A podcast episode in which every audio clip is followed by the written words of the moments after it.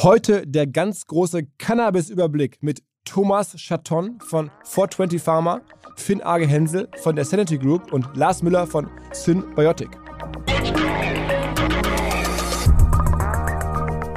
Aktuell sieht man halt so ein bisschen CBD und Hempamid, aber das sind wir gar nicht nur ausschließlich. Ja, und mit diesen 13 Companies haben wir natürlich auch eine riesige Mastermind zusammen, um uns zu überlegen, wie kann die Legalisierung aussehen, wie stellen wir uns perfekt dafür auf. Wir sind deutlich, deutlich mehr als nur eine Wellness Direct-to-Consumer CBD-Brand. Als Händler bist du relativ schnell austauschbar ähm, beziehungsweise wenn du keine starke Marke hast, äh, brauchst du in dem Feld unserer äh, Meinung nach nicht unbedingt agieren. Und wir haben dann wirklich unsere eigene Marke etablieren wollen und das geht eben nur, wenn du auch selber produzieren kannst. Deutschland wird bei einer Legalisierung der weltgrößte Cannabismarkt werden. Punkt. Let's go! Go, go! Herzlich willkommen beim OMR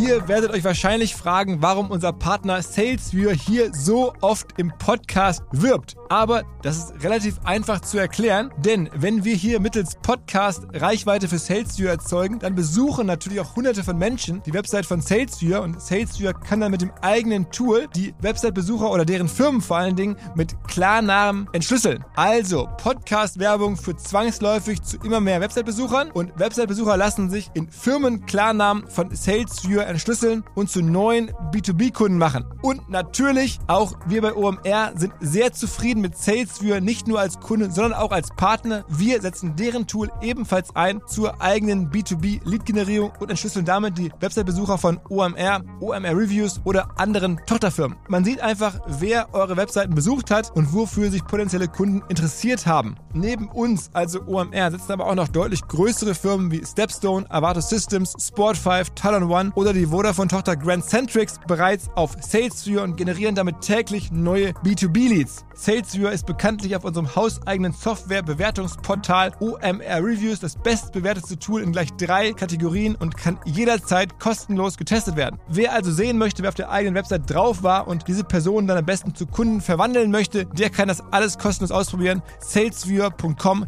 slash OMR. Zurück zum Podcast. Es gibt einen großen Markt da draußen, da ranken sich immer so Mythen und Gerüchte, wie viel Geld man da verdienen kann, was da demnächst alles passiert, wie krass das alles sei. Und ich rede hier nicht von Krypto, sondern ich rede von Cannabis, einem Marktsegment, wo ganz, ganz viel Intransparenz herrscht. Aktuell, demnächst sollen ja auch die Regeln und die Gesetze geändert werden, zumindest in Deutschland, in den USA ist es schon der Fall. Und wir wollten uns diesen Markt, obwohl der gar nicht so sehr digital ist, auch in Teilen, Teilen geht es um E-Commerce, in Teilen geht es vor allem um Markenaufbau. Also diesen Markt wollten wir uns einmal angucken und haben uns gefragt, okay, wer kann uns da helfen? Und es gibt verschiedenste Menschen, die sagen, mit dem musst du sprechen, mit dem musst du sprechen, mit dem musst du sprechen. Am Ende haben sich drei Protagonisten herauskristallisiert, die scheinbar dort gerade den Markt gestalten. Und zwar der Thomas Chaton, ein self-made Cannabis-Unternehmer von 420 Pharma. Dann der Finn Arge Hensel, der auch hier schon verschiedentlich im Podcast zu Gast war. Früher mal bei Movinga tätig, mittlerweile Chef der Sanity Group, in dieser Funktion auch schon mal hier im Podcast. Und zum Schluss der Lars Müller, der eine börsennotierte kleine Cannabis-Firma hat, die heißt Symbiotic. Alle drei kommen jetzt hier der Reihenfolge zu Wort und versuchen, diesen Pharma, diesen Cannabis-Markt mal näher zu begreifen. Das alles in der jetzt kommenden Stunde. Wer Bock hat, ich glaube, man lernt eine ganze Menge. Und wer noch mehr lernen möchte, auch meine Kollegen von Ohne Aktien mit Schwer von unserem werktätigen Börsenpodcast gucken sich Cannabis-Business regelmäßig aus Börsenperspektive an. Und in der Folge, die am 21. März erscheint, gibt es dort die ganz große Cannabis Cannabis-Börsenanalyse. Also das noch ergänzend als Bonusmaterial. Cannabis und die Börse ist hier nur ein kleiner Teil. Und jetzt rein ins erste Gespräch mit Lars Müller von Synbiotic. Wie gesagt, der Kollege hat seine Firma bereits an der Börse, obwohl sie noch recht klein ist. Der Kollege Christian Angermeier, auch hier regelmäßig im Podcast, spielt dort auch eine Rolle. Es gibt viel zu erzählen. Moin Lars. Moin Philipp. Schön, dass ich hier sein darf. ja, erzähl mal. Also äh, eine börsennotierte deutsche ähm, Cannabis-Firma ja, ist jetzt ja schon noch ein Novum. Äh, wie ging es bei dir los? Wie ist es dazu gekommen? Ich hole mal ein bisschen aus, versuche es nicht zu lange zu machen. Ähm, ich habe vor knapp sieben Jahren eine Company gegründet, die Solid Mind Group GmbH, ähm, wo wir Nahrungsergänzungsmittel-Brands bauen und wir haben 2018 aufgrund auch meines persönlichen Interesses in diesem ganzen Cannabinoid-Markt eine CBD-Marke übernommen, Hempamid. Die war dann noch ganz, ganz klein, E-Commerce-Marke mit ein paar 10.000 Umsatz im Monat. Und die haben wir in den letzten Jahren zu einer der größten ähm, Online-CBD-Brands hier in Deutschland ausgebaut. Gar nicht so einfach, Online-Marketing für CBD zu machen, aber es ist ein anderes Thema. Und ähm, das hat eben den ähm, Christian Angermeier auf meine Spur gelockt und der kam dann so vor ja, knapp ein, dreiviertel Jahren zu mir und hat gesagt, hey Lars, ich habe eine leere Börsen gelistete äh, Hülle, die ist in Düsseldorf gelistet, ähm, trägt den Namen Symbiotic. Ich habe auf jeden Fall noch Lust, was an diesem Cannabinoid-Markt zu machen ähm, ob ich nicht Lust hätte, meine Company da voll reinzugeben. Habe ich gemacht, ähm, wurde dort zum CEO und alles, was du so in den letzten ja, 14 Monaten ungefähr von Symbiotic gesehen hast, stammt so überwiegend aus meiner Feder. Ja, 13 Companies haben wir jetzt in unserer Unternehmensgruppe und ähm, sind ganz gut positioniert für alles, was kommt. Und dir selber gehört noch fast die Hälfte von dem Unternehmen, ne? Hälfte nicht, aber es geht so ungefähr in ein Viertel. Ja, weil ich habe zwei Companies mit eingebracht, also zwei von den 13 kommen von mir, die ich zu dem Zeitpunkt hatte, auch in diesem Sektor. Und äh, mittlerweile haben wir natürlich noch einige dazu geholt. Auch weitere Aktionäre sind dazugekommen durch zwei Kapitalerhöhungen und Christian hält natürlich auch noch einen größeren Part. Und ist noch alles sehr mhm. familiär. Aber ich meine, man muss dazu sagen, du bist erst jetzt Anfang 30, oder? 31 noch, genau. 31 und bis irgendwie, bis es losging mit äh, sozusagen dem Nahrungsergänzungsmittel-Play. 2015 war es dann 24 ja, oder, oder, oder, 23, als du es gemacht hast. Davor warst du Entwickler. Also, ähm, glaube ich, ein klassisches Studium hast du gar nicht gemacht. Doch, ich habe noch ein Studium gemacht. Ich habe noch Informatik studiert, aber eher zum, zur Liebe zu meiner Mutter, weil die gesagt hat, Lars, mach doch noch was Gescheites, äh, wo man noch so ein Zertifikat bekommt. Ähm, und dann habe ich aber während des Studiums, ähm, habe ich tatsächlich auch schon viel gearbeitet ähm, ich habe, ähm, ich muss mal nachgucken, mit ja, 18 habe ich dann meine Softwarebude ähm, gegründet gehabt und die habe ich dann für Solid Mind eben abgegeben und habe mich mhm. dann auf den Nahrungsergänzungszug gesetzt. Und was, äh, also ich meine, damit bist du jetzt ja auch sehr wohlhabend geworden auf dem Papier, auf jeden Fall schon, kann man ja sehen, ne? Börsenkurse oder die Marktkapitalisierung ist ja, habe ich gerade genannt und Anteile hast du ja auch ähm, gerade gesagt, das ist ja schon super. Ist die Firma schon profitabel? Die Firma ist noch nicht profitabel in der Gesamtsumme. Es gibt Teile davon bei uns, die sind schon profitabel. Ähm, und genau, wie gesagt, es ist ein riesiger Wachstumsmarkt, der dann noch vor uns liegt. Und ich sage auch immer gerne zu allen Investoren, ich könnte die Symbiotik dieses Jahr schon auch profitabel aussteuern, aber was bringt es uns? Ja, das ist ein Riesenwachstumsthema. CBD, THC, die ganzen Themen fangen jetzt in Deutschland slash Europa erst so richtig an Spaß zu machen. Und da werden wir schon noch ein paar Jahre richtig, richtig Gas geben. Meine, der Umsatz, kann man ja von außen auch drauf gucken, ist ja noch, auch noch gar nicht so groß. Ich glaube, letztes Richtig. Jahr 15 Millionen genau. ist ja noch jetzt, sagen wir mal, überschaubar für, für das Game, was ihr da spielen wollt. Ne? Ja, der Cannabis-Markt oder der Cannabinoid-Markt in Deutschland ist generell noch nicht so super riesig. Ja, wir haben letztes Jahr, glaube ich, im Medical Cannabis-Markt so 180 Millionen Umsatz gemacht über alle, über alle Produkte, so also nicht wir, sondern die ganze Branche. Und die CBD-Branche in Deutschland ist auch nicht ähm, so wirklich viel größer. Ja, also das Thema ist ja super, super neu. Ähm, und da sind, ich bin ich schon ziemlich stolz auf die 15, die da bei uns liegen. Ähm, und natürlich in den nächsten Jahren noch weiter ausgebaut werden. Aber wenn du dir vergleichbare andere Ventures in Branchen anschaust, da ist natürlich 15 noch sehr, sehr gering, definitiv. Was ist denn dein Top-Produkt? Also über alle Firmen, die, die ihr da jetzt zusammengekauft habt, was ist denn sozusagen der Kerntreiber dieser 15 Millionen? Der Kerntreiber ist immer noch die ähm, CBD-Marke Hempermed, die immer noch sehr, sehr gut performt online, ähm, eben immer täglich neue Kunden in unsere Shops spült, äh, Customer Lifetime Value riesig ist, weil CBD, wir sehen das jetzt seit Jahren, Kunden wirklich weiterbringt, ja, ihr Leben irgendwie entspannter gestaltet, schmerzfreier gestaltet und Co. Durch die Übernahmen kamen natürlich da auch noch einige Umsätze dazu. Wir haben letztes Jahr die vier Unternehmen von Daniel Kruse übernehmen dürfen oder integrieren dürfen. Daniel Kruse ist der Branchenpionier, der vor 25 Jahren hier Hanf und CBD ja eigentlich in Europa richtig gestartet hat. Und äh, da kommt natürlich, ist Großhandel noch einiges dabei. Unsere THC-Sparte ist auch gar nicht mehr so klein, also Thema Medical Cannabis. Ähm, das wird sich jetzt dieses Jahr vor allem noch, noch, was umsatztechnisch angeht, auf mehrere Beine stellen, definitiv. Aber, aber in, innerhalb von Hempamed, ähm, was ist es dann genau? Also, was kaufen die Leute da? Ist es dann Öl oder, oder was am Ende gibt es da?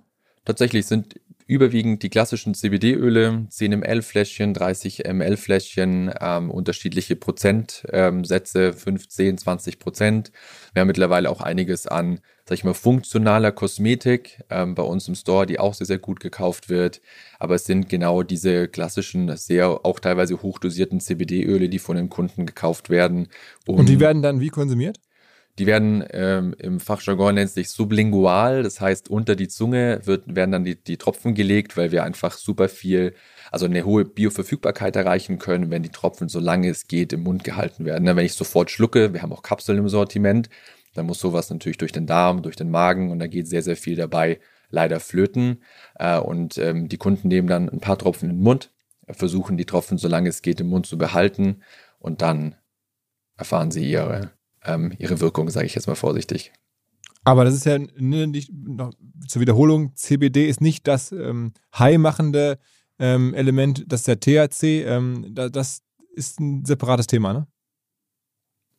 Definitiv. Also CBD ist eben nicht psychoaktives Cannabinoid, wo ja gerade in der Branche auch noch diskutiert wird, ist CBD jetzt ein Food Ingredient oder nicht. Ähm, diese ganze Diskussion geht jetzt schon seit Jahren und wird auch bestimmt noch zwei Jahre weitergehen. Auch da ist der, du musst, du musst dir vorstellen, wir haben keine Facebook-Werbung, wir haben keine Google-Werbung. Äh, das Einzige, was wir machen können, ist irgendwie Google ähm, und, sag ich mal, SEO und Affiliate-Marketing. Und da haben wir uns relativ schnell als mit das größte Affiliate-Programm positioniert in den letzten zwei Jahren. Das heißt, das ist noch wie so Bitcoin 2012. Ja, das ist alles noch irgendwie sehr, sehr early, ähm, sehr, sehr wackelig alles, auch irgendwie Offline-Distribution im, im LH und in der Apotheke ist extrem schwierig. Und da kommen wir aber jetzt in den nächsten Jahren auf eine Zeit zu, wo das dann noch ein bisschen ähm, einfacher wird. Und warum ist es verboten, dafür zu werben? Also ich meine, das ist ja jetzt irgendwie, ist, ist, ist CBD auch äh, nicht legal? Unserer Meinung ist CBD in Deutschland und in Europa verkehrsfähig in Nahrungsergänzungsmittel. Wir sind mit Hempermed noch eigentlich die letzte Marke, eigentlich die noch als Nahrungsergänzungsmittel ihre Produkte in Verkehr bringen darf. Das ist eine riesige Diskussion. Ja, da könnten wir jetzt zwei Stunden drüber diskutieren. Im Kern geht es darum, dass die Lebensmittelbehörden halt sagen, CBD ist ein neuer Wirkstoff, den gab es so vorher noch nicht. Und wir sagen, so, solange oder seit die Hanfpflanze auf dem Feld steht, ich komme hier aus dem schönen Allgäu, da baut der Bauer drei Kilometer entfernt irgendwie den, den Nutzhanf an, da ist ja überall CBD drin. Und nur weil wir den jetzt rausholen und dann in ein Öl packen, ähm, heißt es ja nicht, dass es irgendwas Neues ist. Und das ist diese Grundsatzdiskussion, die gerade da herrscht, ähm, die hoffentlich in den nächsten ein bis zwei Jahren dann final gelöst ist und wir dann einfach deutlich besser verkaufen können wie jetzt. Ich meine, als ähm, die Legalisierung äh, diskutiert wurde oder angekündigt wurde, in der, politisch gesehen, da ist ja euer ähm, Börsenkurs auch sofort hochgeschossen. Ne? Also innerhalb von, weiß nicht, ein paar Minuten oder ein paar Stunden ist dann Definitiv. irgendwie, weiß nicht, äh, fast, fast verdoppelt. Ne? Fast verdoppelt, das ist richtig. Ja, wir waren zu dem Zeitpunkt äh, die einzige wirklich gut handelbare Aktie äh, für den deutschen Markt. Und wir haben ja das letzte Jahr extrem viel Pressearbeit aufgebaut. Wir mussten ja ein bisschen aufholen. Es gibt ja ein, zwei Akteure, die schon ein bisschen länger am Markt sind wie wir. Und ähm, da waren wir dann sofort auf dem Radar von ähm, allen größeren oder halt generell von allen Portalen. Und es hat dazu gesorgt, oder dafür gesorgt, dass dann einfach der Aktienkurs sich massiv nach oben gepumpt hat. Die, der Free Flow von unserer Aktie ist noch relativ überschaubar, sage ich mal vorsichtig. Und das, die Wie beiden. Prozent? Ich glaube, wir sind jetzt so bei 15, 20 Prozent Free Flow circa. Ähm, und der Rest mhm. ist noch in den Händen von Christian Mier und eben die, denjenigen, die uns bislang äh, angeschlossen haben. Und das wird sich jetzt über die nächsten Jahre dann eben noch immer weiter verbreitern. Wir haben auch die, wenn ich mir die Aktionärsmenge anschaue, ist gigantisch, ja, was da passiert ist in den letzten äh, paar Monaten. Und äh, das bildet jetzt alles eine sehr gute Basis, um da weiter drauf aufzubauen. Ist es denn eine faire Beurteilung zu sagen, am Ende CBD hin oder her, Legalisierung hin oder her, ihr seid eine Direct-to-Consumer-Company, ähm, wie viele andere auch, und müsst halt am Ende einen, einen sag ich mal jetzt hier, Gesundheits- oder, oder Food, Beauty, wie immer Produkt, das am Ende dann ist, verkaufen. Und ähm, wo kommt da jetzt, also das ist doch wahrscheinlich so, oder? Ist das eine, ist das eine faire Betrachtung, oder?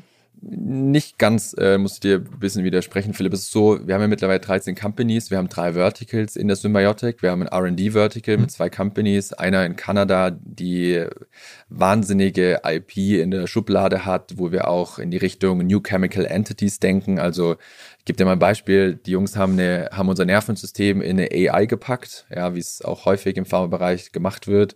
Und wir berechnen gerade sogenannte Supercannabinoids, also Cannabinoide, die deutlich besser auf unseren Körper wirken können, wie CBD, THC und alles, was wir in, in der Natur finden, äh, um mhm. zukünftig Themen anzugehen wie Ibuprofen und Co. und dafür neue Lösungen zu bauen. Ähm, das ist so die eine Seite, die das natürlich sehr, sehr wertvoll macht. Dann ähm, sind wir, haben wir zwei Companies, die im Bereich Medical Cannabis aktiv sind, im Import, in der Lagerung, in der Distribution und wir bringen auch demnächst eigene Medizinmarken raus mit THC. Also es gibt ja Blüte, Extrakte und Co., was eben in Apotheken abgegeben wird haben jetzt eine Pharma-Vertriebsmannschaft äh, in einem Joint Venture im, im De äh, Dezember zusammengestellt. Also der, der Pharma-Arm von uns, ja, der, der wird dieses Jahr noch deutlich sichtbarer und deutlich größer. Aktuell sieht man halt so ein bisschen CBD und Hempermet, aber das sind wir gar nicht nur ausschließlich, ja. Und mit diesen 13 Companies haben wir natürlich auch eine riesige Mastermind zusammen, um uns zu überlegen, wie kann die Legalisierung aussehen, wie stellen wir uns perfekt dafür aus oder auf ähm, das heißt, wir sind deutlich, deutlich mehr als nur eine Wellness Direct-to-Consumer CBD Brand Company. Mhm. Okay, weil die nächste Frage wäre gewesen, wo kommt diese berühmte Überrendite her, ne, die man immer sucht? Man will ja nicht jetzt einfach irgendwie fünf oder zehn Prozent haben an Rendite.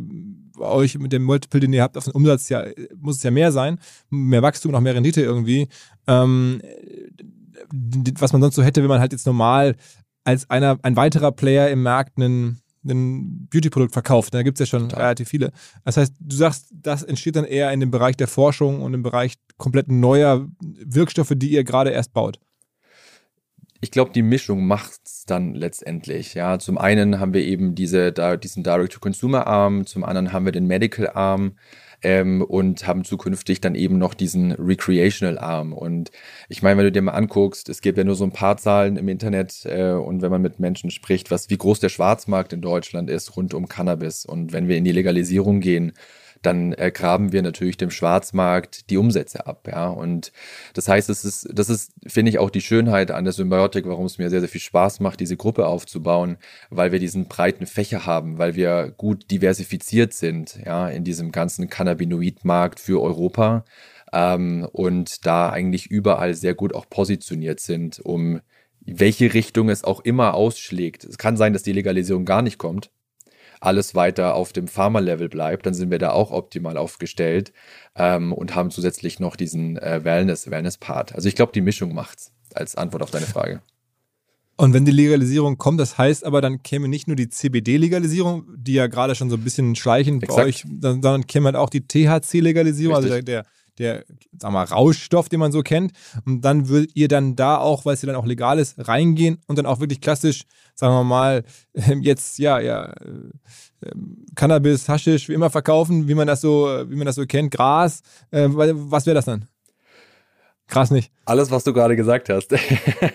also, es, ah, okay. also es sind dann zwei, zwei spannende Geschäftsfelder, die sich auftun. Das eine ist das Betreiben der sogenannten Cannabis-Abgabestellen ähm, oder auch, ähm, also es werden, also man kann die nicht vergleichen mit den Coffeeshops in den Niederlanden mit großer Wahrscheinlichkeit, also kein Konsum vor Ort. Solche Themen werden mit Sicherheit dann nicht stattfinden, sondern eher, wer schon mal in einer Dispensary irgendwie war in USA oder in Kanada, weiß, dass es super cleane Stores sind mit toller Beratung. Also dieses Konzept, da arbeiten wir gerade schon sehr, sehr intensiv dran, äh, darf aber nicht ganz so viel in den Podcast dann da packen. Und das andere sind dann die Marken. Ja, also die Marken, die dann in den Stores liegen, da arbeiten wir hinter den Kulissen auch äh, sehr, sehr, sehr intensiv dran. Und das wird dann wirklich die Blüte sein, ja, das Gras, was man so kennt und in Berlin beim Dealer um die Ecke bekommt. Ähm, aber es werden auch Edibles sein, Extrakte sein, coole Vape-Pans sein. Es gibt ja so viele tolle Konsumformen, ähm, die schön sind, ja, die elegant sind, wo ich nicht, ne, also ich bin kein Zigarettenkonsument zum Beispiel. Ich rauche gar nicht oder sehr, sehr, sehr, sehr, sehr selten. Ähm, und äh, mag auch die Verbrennung nicht zum Beispiel. Ja, für mich gibt es dann eben andere Konsumformen. Und da gilt es dann, die volle Palette zu spielen und alles, was die Kunden wollen, eben auch anbieten zu können. Und mhm. die Supply Chain natürlich dafür aufstemmen zu können. Also woher kommt das alles? Woher kommt das THC? Woher kommen die Blüten?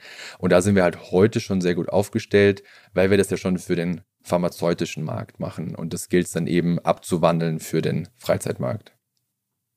Und das heißt, die, wenn die Legalisierung wirklich käme, was glaubst du, was für einen Umsatz kann man dann in den nächsten ja, paar Jahren machen? Und vor allen Dingen auch, wann, wann wäre denn die Legalisierung dann durch? Also wann käme es dann wirklich?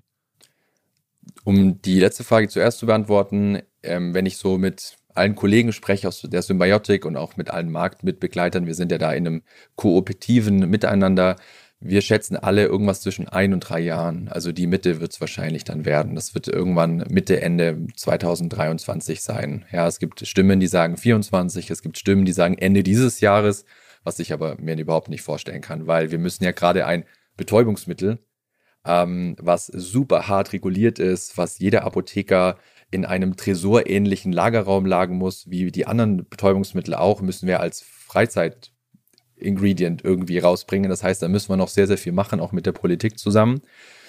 Ähm, und umsatzseitig, weißt du, als Stocklisted äh, Company muss ich da mal ein bisschen vorsichtig sein, aber der, der Schwarzmarkt ist ein Milliardenmarkt, das äh, ist uns, glaube ich, mal allen bewusst. Ähm, und wenn man sich mal anschaut, wo gute ähm, äh, Companies in USA und äh, Kanada hingehen, da reden wir schon von Hunderten von Millionen an äh, Umsatz. Und spannend ist, kleine Side Note, wenn wir das in Deutschland gut hinkriegen, dann wird Europa nachziehen. Die werden sich dann mit großer Wahrscheinlichkeit auf das Regelwerk setzen, was wir jetzt gerade konzipieren äh, müssen und dürfen.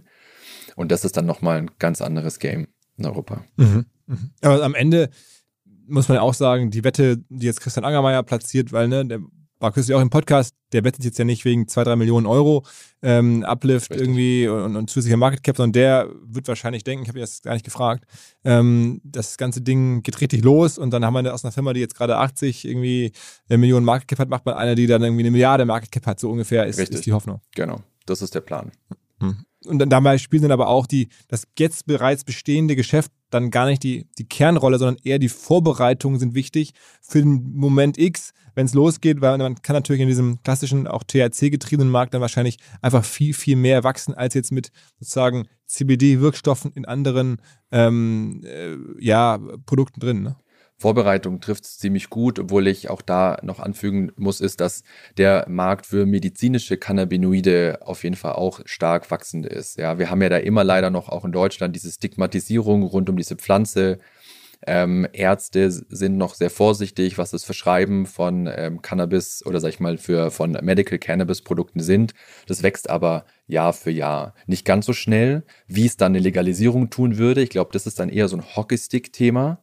Ähm, aber der, der medizinische Markt wird trotzdem da bleiben. Der ist ja auch so schon ähm, relativ groß, auch wenn man nach Europa schaut oder auch weltweit schaut.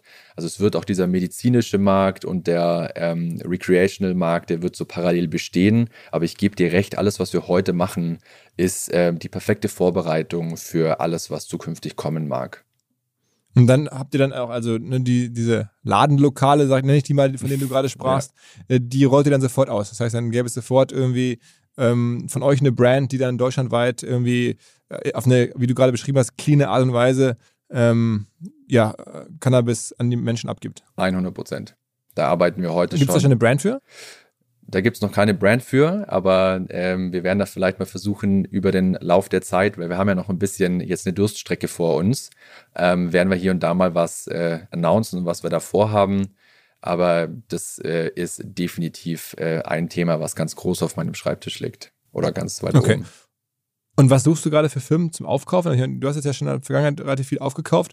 Ähm, wie passt diese Logik da rein? Was, was guckst du da an?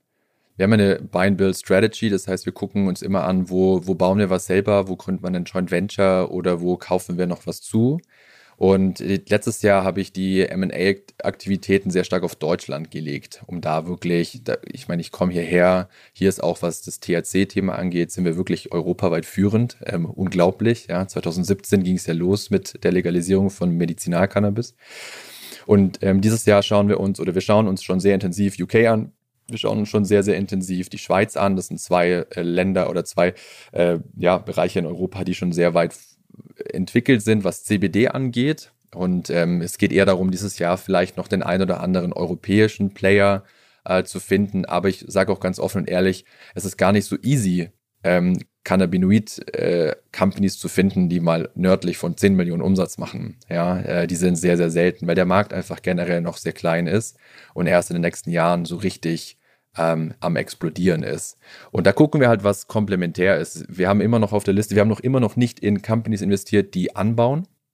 Wir haben jetzt mittlerweile den größten Hanf, äh, zusammen, zusammenhängenden Hanfanbaubetrieb letztes Jahr übernommen, die Hanffarm, zusammen mit Daniel Kruse ähm, einfach die Supply Chain äh, dort zu sichern. Aber das Thema Medical Cannabis, das schauen wir uns gerade noch sehr, sehr intensiv an, zu gucken, ähm, ob es sich lohnt, da rein zu investieren, um da auch noch mal ein bisschen tiefer in der Supply Chain zu gehen.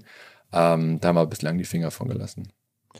Aber was ähm, macht dich so selbstbewusst, dass wenn dieser Markt wirklich kommt, dieser Milliardenmarkt, wenn sozusagen jetzt irgendwie ne, alle äh, Kiffer, alle Leute, die eh schon mal immer Interesse daran hatten, aber abgeschreckt waren, weil es halt ähm, illegal war, ähm, die jetzt alle in diesen Cannabis-Konsum rein wollen, ne, dann wird es ja vielleicht wirklich groß, wie du sagst. Mhm. Dann kommen doch vielleicht auch ganz andere Player, irgendwie wirklich ähm, größere FMCG-Konzerne und sagen, okay, hier ist jetzt ein, nicht mehr Joghurt verkaufen angesagt, sondern neben Joghurts oder, oder jetzt machen wir hier auch mal Vollgas in dem Bereich und rollen sofort mit ganz viel Geld, Marketing-Spendings, ähm, ihrer ganzen Branding-Power in bestehenden Filialen, mhm. das ganze Thema auf. Dann ist doch für euch dann immer noch nur ein Nischendasein möglich, weil so viel Cash ist ja gar nicht da. Sehr gute Frage. Ähm, ich bin deshalb so selbstbewusst, weil diese großen Marken heute schon bei mir anklopfen und sagen, Lars, lass uns was zusammen machen. Ähm, weil das Spannende ist an diesem Cannabinoid-Markt, dass es nicht so einfach ist. Du brauchst sehr, sehr viel Know-how, ähm, auch die Lizenzen, um solche Stores zu betreiben. Das wird unglaublich komplex. Und durch diese Gruppe, die wir aufgebaut haben, ja, haben wir einfach einen riesigen Einblick. Wir haben heute schon die Experten damit an Bord, die da mitwirken. Ähm, und äh, große, große Marken, die ich heute jetzt hier nicht nennen will, ähm, mit denen sind wir schon in den Gesprächen, die sagen, Lars, können wir, also wir bringen die Mar also die Power mit ähm, und ihr bringt das komplette Cannabinoid-Know-how, das Cannabis-Know-how mit und lasst uns hier was gemeinsam machen. Natürlich wird es vielleicht den einen oder anderen großen Player geben, der sich da auch schnell breit treten wird, aber das gefällt mir auch an diesem doch sehr schwierigen Markt. Ich bin ja auch ein großer Blockchain-Fan und alles, was so komplex, schwierig, wo die, wo die Eintrittshürde auch deutlich höher ist, finde ich immer ganz spannend. Und das ist im CBD-Markt auch so. Ich gebe dir ein kurzes Beispiel. Ähm, die ganzen Kanadier und ähm, Amerikaner, die haben ja auch CBD ohne Ende, ja, zu Preisen unglaublich, aber die dürfen in Europa eigentlich gar nicht verkaufen, weil wir zum Beispiel in Europa nur CBD aus EU-Nutzhanf verwenden dürfen. Also es gibt auch so ein paar Barriers, die man nicht einfach mit viel Geld überwinden kann. Ja, also innerhalb der Legalisierung bleiben dann trotzdem ganz viele ähm, Regulierungsbestandteile bestehen. Mit großer Wahrscheinlichkeit, ja. Ähm, ich kann mir auch gut vorstellen, dass dieses Lizenzierungsgeschäft ähm, auch überwiegend an Deutsche gegeben wird, weil da wird sehr, sehr viel um Jugendschutz gehen, um Aufklärung gehen und Co. Ich glaube nicht, dass da irgendwelche großen kanadischen und amerikanischen Player ähm, da einfach mit viel Geld ähm, irgendwie alles platt machen können. Ähm, und das ist eben, weil ich eben schon sehr viel Gespräche ich, gerade Ich hätte nicht mal gedacht, dass die klassischen ja. Handfirmen, also ist das, ne, nennst es gerade, die, die, kanadischen Handfirmen ne, sind ja auch alle börsennotiert zum mhm. Teil oder, oder zu großen Teil mhm. auch noch, noch ein deutlich höheres Market Cap. Hm, aber ich hätte sogar gedacht, dass wirklich ganz klassische FMCG-Firmen, die gar nicht jetzt aus dem Hanfbereich kommen, die wir bisher Joghurts machen oder irgendwas, sagen, okay, wenn das jetzt irgendwie legal ist, wenn das der nächste Wachstumsmarkt ist, dann gehen wir da mal rein mit unserer Industrielogik ähm, und im Zweifel kaufen wir uns da mal ein, ein paar Tonnen ein äh, irgendwo. Ähm, das, werden, das machen die ja jetzt schon in anderen Bereichen auch. Die kaufen jetzt auch Obst ein oder, oder keine Ahnung. Ne?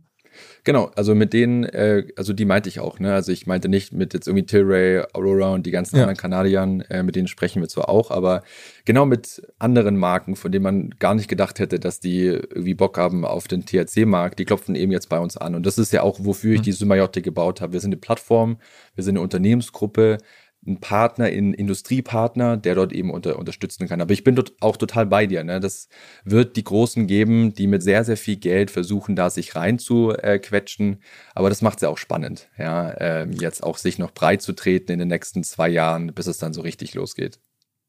Wie viele Leute arbeiten bei euch aktuell in der Gruppe?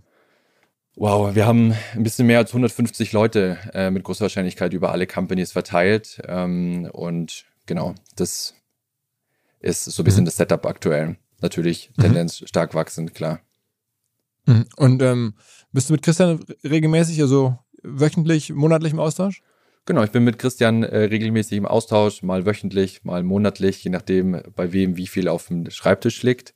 Ähm, genau, und ähm, bin auch sehr dankbar, ihn da an unserer Seite zu wissen, für die großen Fragen auch jemand zu haben, den man da ähm, mit Rat und Tat zur Seite ziehen, ziehen kann. Ähm, und das ist schon sehr, sehr wertvoll. Schaust du dir viel an, was man so für Kooperation machen kann, auch mit irgendwelchen Testimonials, Promis, Rappern, ähnlichem, was sieht man ja, dass das irgendwie ganz gut funktioniert. So Co-Creation, ist das ein Thema, was ihr auch in der Pipeline habt? Yes. Das heißt dann demnächst, wenn es dann legal ist, hat er dann irgendwie nicht nur Capital Bra, nicht nur seinen eigenen äh, Tee, sondern auch seinen eigenen Tabak. Möglich. also aber genau, also an solchen Sachen bist du dran, sprichst mit Leuten, mit, mit genau, richtig. Multiplikatoren und so. Genau, richtig, weil das ist so, wir sind auch, ich bin auch ein großer Freund von Joint Ventures. Ähm, wir haben ja ein paar auch letztes Jahr zusammen gegründet mit Leuten, die einfach sagen, okay, wir sind sehr gut in dem Bereich und wir liefern die komplette Cannabis-Kompetenz und das ist ja auch die Schönheit an dieser Unternehmensgruppe. Und ich, eine Unternehmensgruppe aufzubauen, ist ja auch aufwendig, auch in buchhalterisch und ähm, alle Daten zusammenzutragen, auch dann für den äh, Börsenmarkt äh, oder für den Aktienmarkt. Und äh, das muss sich ja auch irgendwie lohnen. Ja, und darum werden wir sehr viel Joint Ventures machen dieses Jahr, kooperieren mit anderen, um da uns einfach perfekt aufzustellen für das, was kommen wird. Wie viel Cash habt ihr so rumliegen gerade? Also wir haben, im, wir haben letztes Jahr ähm, ja nochmal eine KE abgeschlossen, haben wir nochmal 7 Millionen geraced. Also KI heißt Kapitale, Kapitalerhöhung? Richtig, äh, sorry, genau, Kapitalerhöhung. Wir haben im Dezember 19 haben wir knapp 7 Millionen einmal eingenommen in der ersten Kapitalerhöhung und eben in Q4 nochmal ungefähr 7 Millionen. Und von den 7 Millionen ist auf jeden Fall auch noch einiges da. Ähm, und schauen uns gerade an, äh, was wir dieses Jahr noch alles auf die Beine stellen wollen und ob das reicht mhm. dafür. Mit großer Wahrscheinlichkeit mhm. nicht. Wollte gerade sagen, aber ich meine, es ist jetzt ja der Börse auch die Idee, dann immer wieder neues Geld zu beschaffen und dann sozusagen neue Aktien auszugeben. Man macht dann irgendwie die Kapitalerhöhung dann als börsennotierte Firma und versucht halt immer wieder neue Anleger zu finden. Genau, es gibt ja verschiedene Wege, die wir gerade oder schon seit einer ganzen Weile uns anschauen. Kapitalerhöhungen, Anleihen, da gibt es ja verschiedene Wege, ähm, die, man da, die man da aufstellen kann. Ähm, aber ja, bislang waren auch die beiden Kapitalerhöhungen ziemlich schnell ausverkauft. Das hat sehr, sehr gut funktioniert, weil das Thema natürlich auch super heiß ist. Gerade die erste im Dezember 19, die war ein bisschen schwierig, weil ich natürlich allen äh, institutionellen Investoren erklären durfte, äh, CBD und THC, nein, es ist nicht giftig und nicht ganz so schlimm und es ist ein spannend, spannendes Thema. Das war jetzt dann letztes Jahr ähm, ein bisschen einfacher und ich glaube, jeder hat sich gefreut, der gezeichnet hat, als auch der Kurs dann ähm, sich in die richtige Richtung bewegt hat. Und das bildet natürlich ein super Fundament, jetzt äh, drüber nachzudenken, woher kommt neues, neues Geld, wie viel brauchen wir wirklich, weil wir haben ja im Vergleich zu anderen Marktmitbegleitern zwei Währungen. Ja, wir haben ja die Aktie und wir haben Cash ähm, um auch neue Companies eben übernehmen zu können. Mittlerweile ist die Liquidität in der Aktie auch deutlich besser wie vor einem halben, dreiviertel Jahr.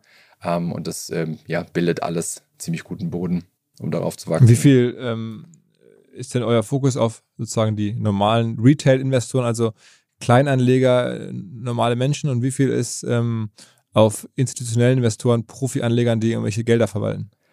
Ich freue mich, dass du diese Frage stellst tatsächlich, weil ähm, ich habe mich natürlich letztes Jahr sehr, sehr viel äh, mit institutionellen ähm, äh, rumgetrieben, ja, Roadshows, mit Banken gesprochen, das übliche Thema.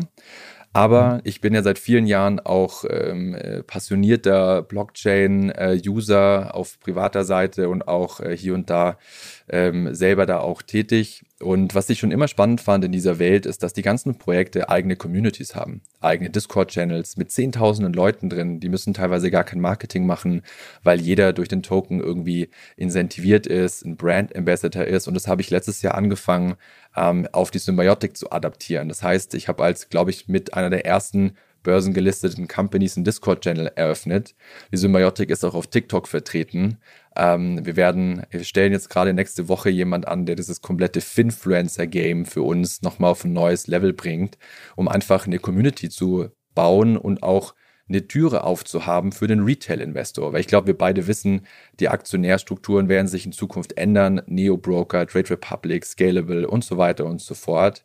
Aber die haben ja gar keine Chance, den Lars Müller mal wirklich auf einer Roadshow zu hören. Da kommen die ja gar nicht, gar nicht rein. Und ähm, deshalb bauen wir da gerade an sehr, sehr vielen spannenden Retail Investor Relations Konzepten, um diesen ähm, jüngeren Investor oder sag ich mal den nicht institutionellen Investor, den Retail-Investor hier ähm, viel, viel besser abzuholen, uns auch in dieser Zielgruppe deutlich äh, mehr bekannt zu machen. Und da gibt es extrem viel, was wir da liefern werden in den nächsten Monaten. Okay, okay. Also, ähm, ich glaube, ich habe verstanden, ähm, was ihr macht, wie du so drüber nachdenkst, auch wie aus welcher Ecke du natürlich da, da kommst und wie es in, entstanden ist. Und Christian, wir hat man ja auch schon im Podcast verschiedentlich gehört. Mhm. Ähm, ja, also vielen, vielen Dank für den Einblick ähm, und, und äh, von einem, ja, der jetzt sozusagen versucht, einen neuen Markt in Deutschland äh, mitzugestalten und äh, in, in der, auf der Lauer, Lauer liegt. Vielen Dank, Lars. Danke, Philipp. Hat viel Spaß gemacht.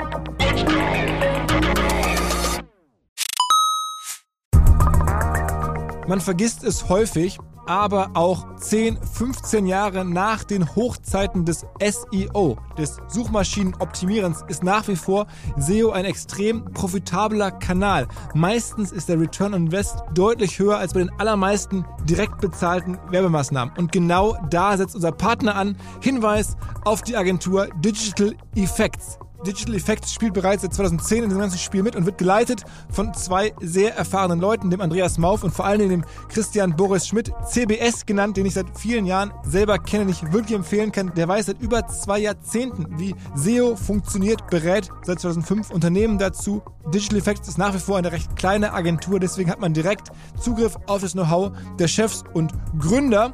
Wer mehr wissen möchte, vor allen Dingen, wer einen kostenlosen SEO-Check durchführen möchte mit seiner eigenen Website, der kann das tun unter digitaleffects.de slash OMR. Digital Effects mit C und Doppel F.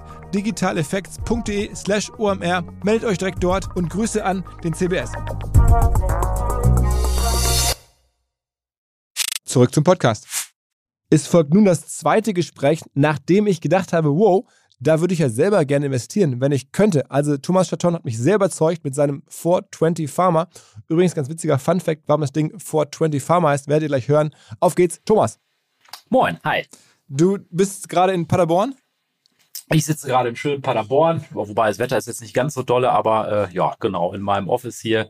Bessere Internetleitung äh, als jetzt in der Firma. Da haben wir gerade noch die Glasfaserleitung gekriegt, aber die ist leider noch nicht angeschlossen. Von daher bin ich jetzt mal hier auf das Homeoffice ausgewichen. Wie ähm, gerät jemand ähm, aus Paderborn in das Auge des Cannabis-Hurricanes äh, in Deutschland? Ja, das ist eine gute Frage. Also ähm, ich hatte mit meinem Kumpel Wilhelm äh, vor, vor zehn Jahren eine IT-Firma gegründet, ähm, die auch sehr erfolgreich ist. Und ähm, irgendwann war uns ein bisschen langweilig so aus unternehmerischer Perspektive, weil das Geschäft äh, ja, lief gut oder wiederholte sich auch immer gut. Und dann haben wir gesagt, wir wollen irgendwas anderes machen, irgendwas mit Genussmitteln, Import, Export. Und dann haben wir einfach mal geschaut, was es so gibt. Und dann äh, haben wir gemerkt, oh Mensch, da gab es eine Gesetzesänderung 2017. Und ähm, Cannabis ist ein interessantes Feld, äh, könnte ich mir gut vorstellen, dass es ein sehr großes Geschäftsfeld auch wird. Und äh, lass uns das einfach mal versuchen. Also es war wirklich so ein bisschen aus Spaß geborene Idee. Aber ja. du hast also gar keine Vita jetzt irgendwie äh, mit Cannabis? Nein, ich bin, bin jetzt selber weder, weder Patient äh, noch irgendwie, also klar kenne ich Cannabis, ich war ja auch mal äh, jung und in der Schule, also von daher äh, kenne ich das doch schon äh, durchaus, aber ähm, ich hatte jetzt geschäftlich keinerlei Ambition, da irgendwie jetzt äh, groß Fuß zu fassen. Ähm, es hat sich wirklich ergeben. Mhm. Und als ihr dann erkannt habt, irgendwie, da könnte sich was tun im Bereich ähm, Cannabis, ähm, wie habt ihr dann angefangen? Also ich meine, ihr habt unternehmerische Erfahrung gehabt und wahrscheinlich auch ein bisschen Kapital aus der vorherigen Firma. Also wie genau, also umsatzmäßig haben, macht ihr da noch mal kurz noch einen Umsatz so zu der Firma, die, die ihr da schon hattet? Also ein Gefühl dafür zu bekommen? Irgendwas zwischen 8 und 12 Millionen im Jahr. Okay, okay. Also ja. es heißt, ihr wisst schon, ne, Business funktioniert und da bleibt was übrig. Aber ihr habt ja. die Lücke gesehen und wie ja. habt ihr dann sozusagen angefangen, diese, ja, euch in diese Lücke hineinzubegeben sozusagen? Ähm, es war wirklich, also wir haben uns getroffen mit, mit zwei weiteren Freunden, ähm, der Thorsten und der äh, Irek. Und dann war es wirklich so, wir haben darüber gesprochen. Alles, wie gesagt, äh, Leute mit unternehmerischem Background. Hättet ihr da Bock drauf? Es ist ja ein simples Handelsgeschäft. Wir brauchen erstmal keinen großen Invest zu machen. Äh, denn äh, der Irek, der hatte einfach eine Halle, hat gesagt, Mensch, hier können wir alles reinbauen, äh, was wir so brauchen für Produktion und so weiter und so fort. Und dann haben wir eine Marktanalyse gemacht, äh, haben uns angeschaut, wie das Ganze funktionieren könnte oder wie wir es machen würden und äh, haben dann angefangen, sukzessive äh, daran zu arbeiten. Und äh, da wir sehr, äh, ich sag mal, ambitioniert sind, beziehungsweise die Herausforderungen lieben, war das echt äh, ein spannendes Unterfangen, wo wir alle echt Spaß hatten. Und am Anfang waren wir da auf Knien und Händen, haben den Boden selber in die Halle reingedrechselt am Wochenende und, und am Hämmern die Wände alle fertig gemacht dann kam das Amt und äh, war erstaunt, weil die fragten dann natürlich gleich, sag mal, Jungs, ihr wollt doch jetzt hier Cannabis äh, verkaufen und eine Pharmafirma werden und ihr wollt ja auch produzieren, so, aber ihr habt überhaupt keinen Pharma-Background. Äh, haben wir gesagt, ja, das ist richtig, aber äh, wir gehen die Sache wirklich ernsthaftig an. Also ich, ich lese dann auch sehr viel darüber und die ersten SOPs habe ich alle noch selber geschrieben und äh, Was sind SOPs? dann äh, das sind äh, Arbeitsanweisungen. Also man muss quasi, wenn man die einzelnen Schritte in so einer GMP-Produktionsstätte äh, zum Beispiel das Wiegen, wie genau wird abgewogen, was musst du mit den Belegen machen, ähm, wie, wie hast du zu verschweißen. Also all das sind Dinge, die du für so ein GMP-Leitfaden, äh, du musst ja nachweisen, dass du quasi nach der Good Manufacturing Practice in deiner, in deiner Firma arbeitest Mhm. und äh, dementsprechend musst du ganz viel äh, Service Operation Procedures quasi schreiben und die in einem wunderschönen äh, Heft alle sammeln. Ja. Aha. Und dann habt ihr, ähm, sagen wir mal, produziert heißt dann auch anbauen oder was heißt produzieren? Äh, nee, anbauen heißt nicht, äh, also produzieren heißt bei uns wirklich, wir verarbeiten die Rohware in fertige Apothekenware. Es ist so, dass wir, ähm, also du kannst ein reiner Händler sein in dem Geschäft, dann kaufst du einfach ein fertiges Produkt von, von Tilray, Aurora oder Bedrocan und verkaufst das einfach so, wie du es kriegst, geschlossen in der Apotheke weiter. Ähm, wir hatten von Anfang an aber die Ambition, als Händler bist du relativ schnell austauschbar. Ähm, beziehungsweise wenn du keine starke Marke hast, äh, brauchst du in dem Feld unserer äh, Meinung nach nicht unbedingt zu, äh, nicht unbedingt agieren. Und wir haben dann wirklich unsere eigene Marke etablieren wollen und das geht eben nur, wenn du auch selber produzieren kannst. Das heißt, wir sind in der Lage, Balkware zu kaufen. Das ist einfach Cannabis in großen Säcken, wenn du so möchtest. Mhm. Und ähm, die wird dann bei uns am Standort in Paderborn wirklich verarbeitet. Das heißt, wir, wir prüfen die erstmal im Labor, ob alles passt von der Qualität her, von der Reinheit her. Ähm, wenn dann alles passt, geht das bei uns in die Produktion und da gibt es dann eben äh, Apothekengrößen, 5 Gramm, 10 Gramm, 15 Gramm Beutel unterschiedlicher äh, Couleur und da werden dann die entsprechenden äh, Blüten verpackt. Ja. Das heißt, ihr kauft euch dann das Cannabis wo Mhm. an? Wo, wo kommt das her? Ähm, maßgeblich aus Kanada, äh, ein bisschen was auch aus den Niederlanden. Also mit Niederlanden haben wir in der Tat gestartet. Äh, das ist so das Standardprodukt Bedrocan.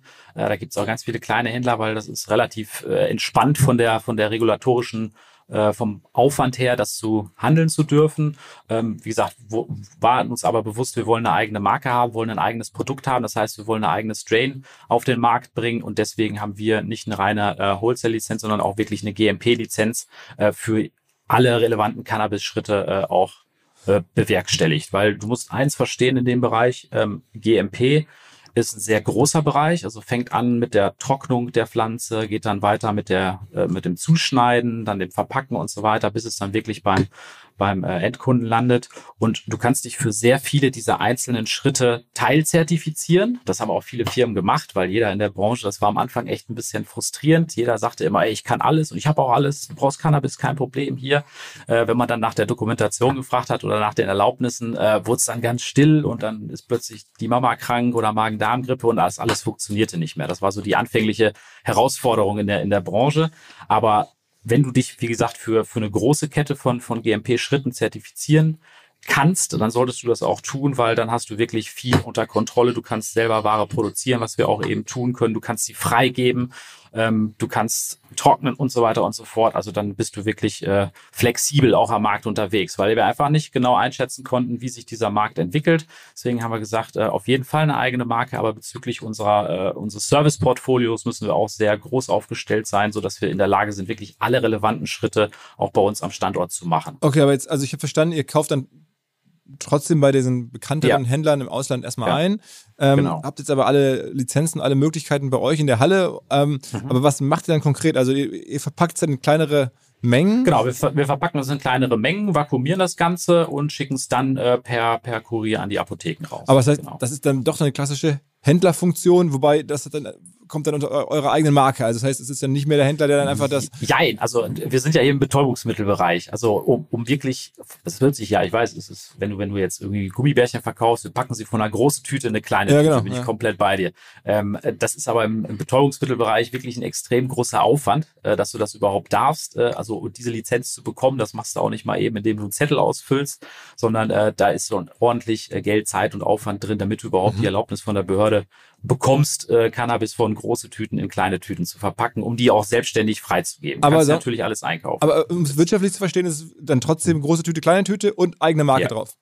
ja, genau. Und, Mhm. und die eigene Marke heißt dann auch irgendwie 420 Pharma? Die heißt 420 Natural. Äh, Natural aus dem Grund, weil wir uns den Markt am Anfang angeschaut haben und natürlich wie jeder Unternehmer erstmal irgendwelche USPs sucht. So, ähm, USPs im Cannabis-Bereich waren erstmal schwierig zu finden, da aufgrund der ich sage jetzt mal recht dürftigen Studienlage. Also du hast einfach noch nicht so viel Material, wo du jetzt zu einem Arzt gehen kannst und denen zu zeigen, du, diese Blüte funktioniert viel besser, weil dann wird es ziemlich dünn mhm. danach. Ähm, von daher haben wir USPs uns angeschaut und wir haben gemerkt, alle bestrahlen oder fast alle bestrahlen ihre Blüten ähm, macht aus einigen äh, äh, Punkten durchaus Sinn, aus anderen Punkten macht das auch wieder keinen Sinn, ähm, denn jede Blüte verfügt nicht nur über Cannabinoide, sondern auch über Terpene und die killst du nachhaltig mit, mit Bestrahlung. Und auch die Terpene haben einen enormen therapeutischen Effekt. Und wir haben uns gefragt, die Story, die man in Deutschland beim Lebensmittelhandel erzählt, also wenn ich in Deutschland eine Kartoffel anbaue, dann darf ich die nicht bestrahlen, weil es ein Lebensmittel ist. Ähm, warum soll ich das dann für Medizin machen? Das hat für uns, wie gesagt, keinen Sinn gegeben. Klar gibt es Patienten, ähm, deren Immunsystem so ange angegriffen ist, die brauchen dann wirklich äh, äh, keimtote Blüten. Also die meine ich jetzt auch nicht, aber die große breite Masse ähm, benötigt das in der Form nicht. Und dann haben wir wirklich angefangen, eben nicht von den großen Standardlieferanten zu kaufen, sondern wir waren sehr lange auf der Suche nach einem Lieferanten, der uns eine Blüte in perfekter Qualität äh, und dann eben noch unbestrahlt liefern kann, eben aufgrund dieses, dieses wichtigen Terpenprofils. Und ähm, wir sind nicht nur in der Lage, selber zu produzieren, sondern unsere Coupé ähm, und das ganze Team ist auch in der Lage, wirklich Lieferanten zu GMPifizieren, wie wir so schön sagen. Das heißt, äh, den Lieferanten aus einem Nicht-EU-Land überhaupt dazu zu befähigen, dass er uns Ware verkaufen darf, weil auch die mhm. müssen dann ein GMP äh, äh, nachweisen. Und das haben wir dann mit denjenigen durchgeführt. Äh, und als er dann sein Zertifikat hatte, haben wir natürlich dann exklusiv diese Sorte auf den Markt bringen können und hatten damit grandiosen Erfolg. Also wir hatten letztes Jahr wirklich Wachstumsraten von über 400 Prozent bezüglich äh, Gewinn und Umsatz. Und äh, das, was wir auf den Foren mitbekommen und auch von den Apotheken mitbekommen, äh, lagen wir da goldrichtig mit unserer Strategie. Wie, wie groß ist die Firma jetzt aktuell umsatzmäßig? Äh, auch wir sind aktuell also letztes Jahr bei 8 Millionen Euro Umsatz rausgelaufen planen dieses Jahr so um die 20, 22 Millionen, je wow, nach Marktentwicklung. Wow. Und ähm, die Zeichen dafür stehen auch alle wirklich auf grün. Es ist ja so, dass sich der Markt auch kontinuierlich weiterentwickelt. Diese, diese ganze Blütengeschichte ist erst der Anfang. Wir gehen jetzt mittlerweile in die Phase über, wo immer mehr Extrakte und, und, und Vaporisierungs äh, äh quasi auf den Markt kommen, bis wir dann irgendwann mal, wenn der Markt wirklich komplett emanzipiert ist, dann auch wirklich fertig Arzneimittel auf, auf Cannabinoid-Basis äh, sehen werden. Okay, ähm, aber das heißt, ihr seid wirklich rein auf Pharma ausgerichtet, klingt jetzt so. Zuerst sind wir rein auf Pharma ausgerichtet, richtig, weil damit ging es ja los. Ist ja nur medizinischer Markt am Anfang da gewesen. Ähm, jetzt, wo die Koalition natürlich gesagt hat, äh, Cannabis soll legalisiert werden, äh, stellen wir uns natürlich auch für den, für den Recreation, also für den Freizeitmarkt auf, ähm, haben da schon verschiedene Strategien ausgearbeitet und gucken da natürlich auch nach entsprechenden Lieferanten, weil da wird man in ganz anderen Mengen nochmal sourcen müssen. Ähm, wir bauen bereits unsere Produktionskapazitäten aus für den Tag X, ähm, sodass wir uns da wirklich auch gut aufstellen. Wie kann das sein, dass es eigentlich nur so wenige gibt, die in diesem Bereich tätig sind? Also ich meine, du hast es ja so beschrieben, ihr habt euch 2017 mal angeguckt, was könnte man so gründen. Das werden ja in Deutschland Tausende von Menschen getan haben, äh, wie jedes ja. Jahr, mhm. sich gefragt haben, was kann man so gründen. Dann äh, Cannabis ist jetzt auch kein, kein Thema, wo man jetzt irgendwie überhaupt gar nicht drauf kommen könnte. Das ist ja auch schon seit Jahren irgendwie, irgendwie ja. Äh, so in aller Munde, auch als mhm. Wachstumsmarkt. Ähm, jetzt gibt es trotzdem am Ende nur wenige Player und ihr habt jetzt ja, wenn man das so hört, von 8 auf über 20 Millionen Umsatz, äh, wirklich jetzt diese Wachstumskurve ist voll da. Ähm, warum, also gibt es da nicht mehr, die das machen? Das, müsste, ist, das wundert mich. Ähm, wir haben, also dieser Markt ist wirklich hochreguliert, das, das kann ich nicht anders sagen. Also ich war wirklich am Anfang äh, ein bisschen geschockt und auch frustriert, äh, weil ich das natürlich aus der IT so nicht gewohnt bin, mit irgendwelchen äh, regulatorischen Hürden da zu arbeiten. Und ähm, da wirklich jeder, ich sage jetzt mal blöd, Furz und Feuerstein abgenommen werden muss, äh, zertifiziert werden muss, qualifiziert werden muss. Also du kannst nicht einfach losgehen, eine Waage bestellen, die da hinstellen und dann kannst du loswiegen, sondern selbst für sowas Banales wie stell eine Waage hin, musst du wirklich ganz viel Zettel ausfüllen und da muss einer kommen und dir einen dicken Stempel geben, ähm, sonst siehst du da kein Land. Also du mhm. brauchst auf jeden Fall eine extrem eine extreme Ausdauer und, und unternehmerische Ausdauer in dem Markt, weil du wirst extrem frustriert. Du hast nicht mal eine bundesweit einheitliche Gesetzeslage. Also jeder, jeder Bezirk teilweise äh, legt das Cannabisgesetz anders aus. Die einen, für die ist es Fertigarznei, die anderen sagen, nee, das ist Wirkstoff. Äh, der eine Bezirk, der macht dir den Laden komplett zu, wenn du irgendwie, also wir hatten am Anfang zum Beispiel ein einfaches Beispiel Strahlenlizenz, ja, weil wir hatten Bedrocan gehandelt, äh, BFAM hat alles freigegeben und dann hatten wir einen Brief bekommen, ja, wo ist denn die Strahlenlizenz? Was, ist das? Mhm. Äh, ja, okay, alles klar, dann müsst ihr, müsst ihr beantragen, kostet natürlich wieder Geld, haben wir gemacht. Was kostet die äh, Bestrahlungslizenz dann? Äh, 5000 immer pro Sorte. Aha. Ja. Okay. Und äh, dauert dann immer noch ein paar Wochen, bis du sie dann kriegst und dann gehst du halt los. Ja, und dann merkst du auf einmal, Mensch, cool, unser äh, äh Bezirk hier, der sagt dann, der, so lange darfst du eben nicht weiterverkaufen, kann ich auch verstehen, Lizenz ist nicht da. Äh, zwei Bezirke weiter, da sagt der, aber ach ja, du ist mir egal, verkauf mal so lange, wenn du den Schein dann hast, dann, dann legst du mir den auf den Tisch. Also es wird einfach sehr, sehr unterschiedlich ausgelegt, ähm, so dass man als Unternehmer da manchmal ein bisschen, ja. Wer, wer ist denn euer größter Kunde? Unser größter Kunde sind, sind verschiedene Apotheken. Also wir beliefern mittlerweile über 1000 Apotheken hier im Land, haben eine, eine große Vertriebsmannschaft, die sich auch gut um die kümmern. Und äh, es sind wirklich ausschließlich Apotheken. Da, natürlich konzentriert sich das auf 30, 40 größere Apotheken. Ähm, aber ja. Und, so und welches Produkt kaufen die im Wesentlichen? die kaufen im Wesentlichen Blüten. Also aktuell ist es noch ein ganz klassischer Blütenmarkt hier in Deutschland, äh, wobei, wie gesagt, jetzt so in den letzten Wochen, Monaten merkt man so ein bisschen in Richtung Extrakt. Kommt der Shift jetzt. Äh, Blüten heißt dann irgendwie, äh, in welcher Form konsumiert man den als Endkunde? Ähm, also die, die meisten, oder es wird klassisch, wird es äh, vaporisiert oder, oder geraucht, ja, indem du dir das einfach in, in, in einen Joint halt drehst oder du hast einen, einen Verdampfer, zum Beispiel so ein Volcano, ähm, da kannst du dir das drauflegen. Und ist es auch mit dann, THC dann oder ist es nur mit CBD? Das ist mit, mit THC. Also die, die Geschichte THC, CBD, also es gibt ja auch einen CBD-Markt, der allerdings, äh, wenn man genau hinguckt, so ein bisschen unreguliert ist, würde ich mal behaupten. Und ähm, da warten wir jetzt auch noch auf, auf entsprechende Gesetzesänderungen, damit man da auch äh, entsprechend sauber agieren kann. Aber wir sind im, im, im betäubungsmittelrechtlichen Bereich unterwegs mit unserer Firma. Das heißt, wir äh, verhandeln, äh, verhandeln nur die THC-Produkte. Also es ist ja. schon mal ganz wichtig zu verstehen, dass anders als irgendwie jetzt der Lars Müller oder auch der Finn, die ja sehr stark im CBD-Markt unterwegs sind, also mhm. auch irgendwie Endkunden direkt beliefern, ähm, mit Ölen und von, ja. von wie, weiß ich nicht, alle ja. Arten von, von auch Genussprodukten oder so, aber mhm. Immer so zur Entspannung ist bei dir wirklich auch dieses, dieses Kifferprodukt, THC, mit allen Vor- und Nachteilen, sag ich mal, das, was du an Apotheken verkaufst. Das ist schon, ja, also ihr seid alle im Cannabishandel ja. tätig, aber das ist schon eine ganz andere Positionierung. Es ist eine andere Positionierung. Ähm, ich würde jetzt, ich würde es auch nicht bewusst Kifferprodukt nennen. Also äh, wir wollen auch wirklich mit der ganzen Geschichte äh, mal das ganze Thema mehr in den Fokus rücken, weil die Pflanze, also wenn wir unseren Körper anschauen, äh, die meisten Rezeptoren, die da eben rumlaufen, sind, sind Cannabinoidrezeptoren an jedem wichtigen Organ. Also wir haben irgendeine Affinität zu dieser Pflanze. Und nur weil man irgendwie vor 80, 90 Jahren entschieden hat, auf einer Opiumkonferenz, Opiate sind schlecht, da packen wir Cannabis einfach auch mal mit drauf. Dann wurde das irgendwann ratifiziert von Deutschland und seitdem hat weder großartig wer geforscht noch, noch das ganze Thema weitergetrieben aufgrund von verschiedenen äh, anderen Lobbygruppen, möchte ich jetzt mal sagen. Ähm, das ist ein Produkt, das hat Potenzial, es gehört sich zu analysieren und äh, wer weiß, was wir alles noch für, für Medizin aus dieser Pflanze entwickeln können. Also ich finde den Bereich wirklich spannend. Ähm, wir haben auch ganz bewusst, als wir die, die, die Firma aufgebaut haben, eben nicht, wir wollen nicht in eine Kiffer-Ecke gedrängt werden, sondern es ist, es ist sauber, es wird da wirklich nach allerhöchsten Standards gearbeitet bei uns im Betrieb. Äh, ist uns auch wirklich sehr wichtig, äh, da Qualitätsführer zu sein, damit auch, wie gesagt, das Thema in der Gesellschaft einfach mal besser ankommt. Trotzdem habt ihr bei eurer Firmenbenamung mit 420, glaube ich, schon so eine ähm, Anleihe genommen, diese 4, das ist ja schon ein bisschen so auch. Auf jeden Fall, klar, äh, 420, äh, ganz klar, wir sind ja jetzt auch äh, Beschreib was Unternehmer, wo das ja. herkommt.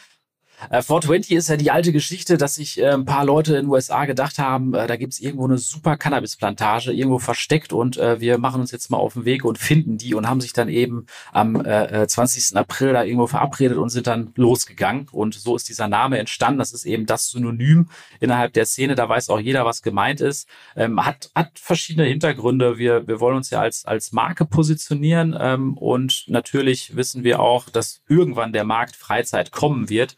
Von daher haben wir eine Marke gewählt, die äh, in beiden Welten eigentlich ganz gut funktioniert. Ja. Okay, okay. Oder und funktionieren kann bei, bei, bei der äh, Freizeit, weiß ich ja nicht. Und ihr, ihr sponsert jetzt auch schon Sportvereine, also in Paderborn zumindest irgendwie und, und versucht ja, auch so ein bisschen, genau. ähm, also die Marke auch jetzt schon mainstreamig zu branden. Oder zu, äh, zu branden, die, Marke, die Marke. Ja, also man muss ja immer ein bisschen aufpassen im Heilmittelwehrbereich, äh, wie man da wirbt. Äh, schließlich sind das ja immer noch, noch Betäubungsmittel, aber es gibt halt keine Einwände gegen Firmenwerbung.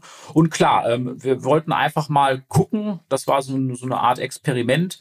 Wenn wir jetzt bei einem Fußballverein, also Fußball ja das normalste der Welt hier in Deutschland, da wollten wir einfach mal eine Cannabis Anzeige schalten, äh, wo wir einfach sagen, hier medizinisches Cannabis. Wo haben die es auf, der Brust oder, oder wo ist es? Äh, nee, die haben das komplett auf der Seitenbande. Äh, Mhm. das ist so eine digitale Seitenbande, immer für ein paar Minuten wird's eingeblendet. Und ähm, da wollten wir einfach mal schauen, kriegen wir einen Shitstorm nach dem Motto, ey, sag mal, seid ihr bescheuert, was macht ihr da, könnt ihr Mhm. doch nicht machen? Oder wie kommt's überhaupt so an? Und ähm, nachdem wir das gemacht haben, waren wir extrem positiv überrascht, weil der angenommene Shitstorm, der blieb komplett aus. Ähm, die meisten Leute haben das wirklich extrem abgefeiert, äh, nach dem Motto, ja, es ist wirklich mal Zeit, das nervt mich sowieso schon mal. Äh, alle denken, dass es hier immer irgendwie was mega gefährliches und wenn wir hier Zigaretten und Tabak und Alkohol erlauben, dann muss man auch darüber sprechen und äh, wir hatten eine sehr, sehr, sehr positive Resonanz Aber davon. macht ihr das am Ende auch oder ist die Idee, dass ihr das bewerbt, damit noch mehr Leute in den Apotheken oder bei den Ärzten proaktiv danach fragen?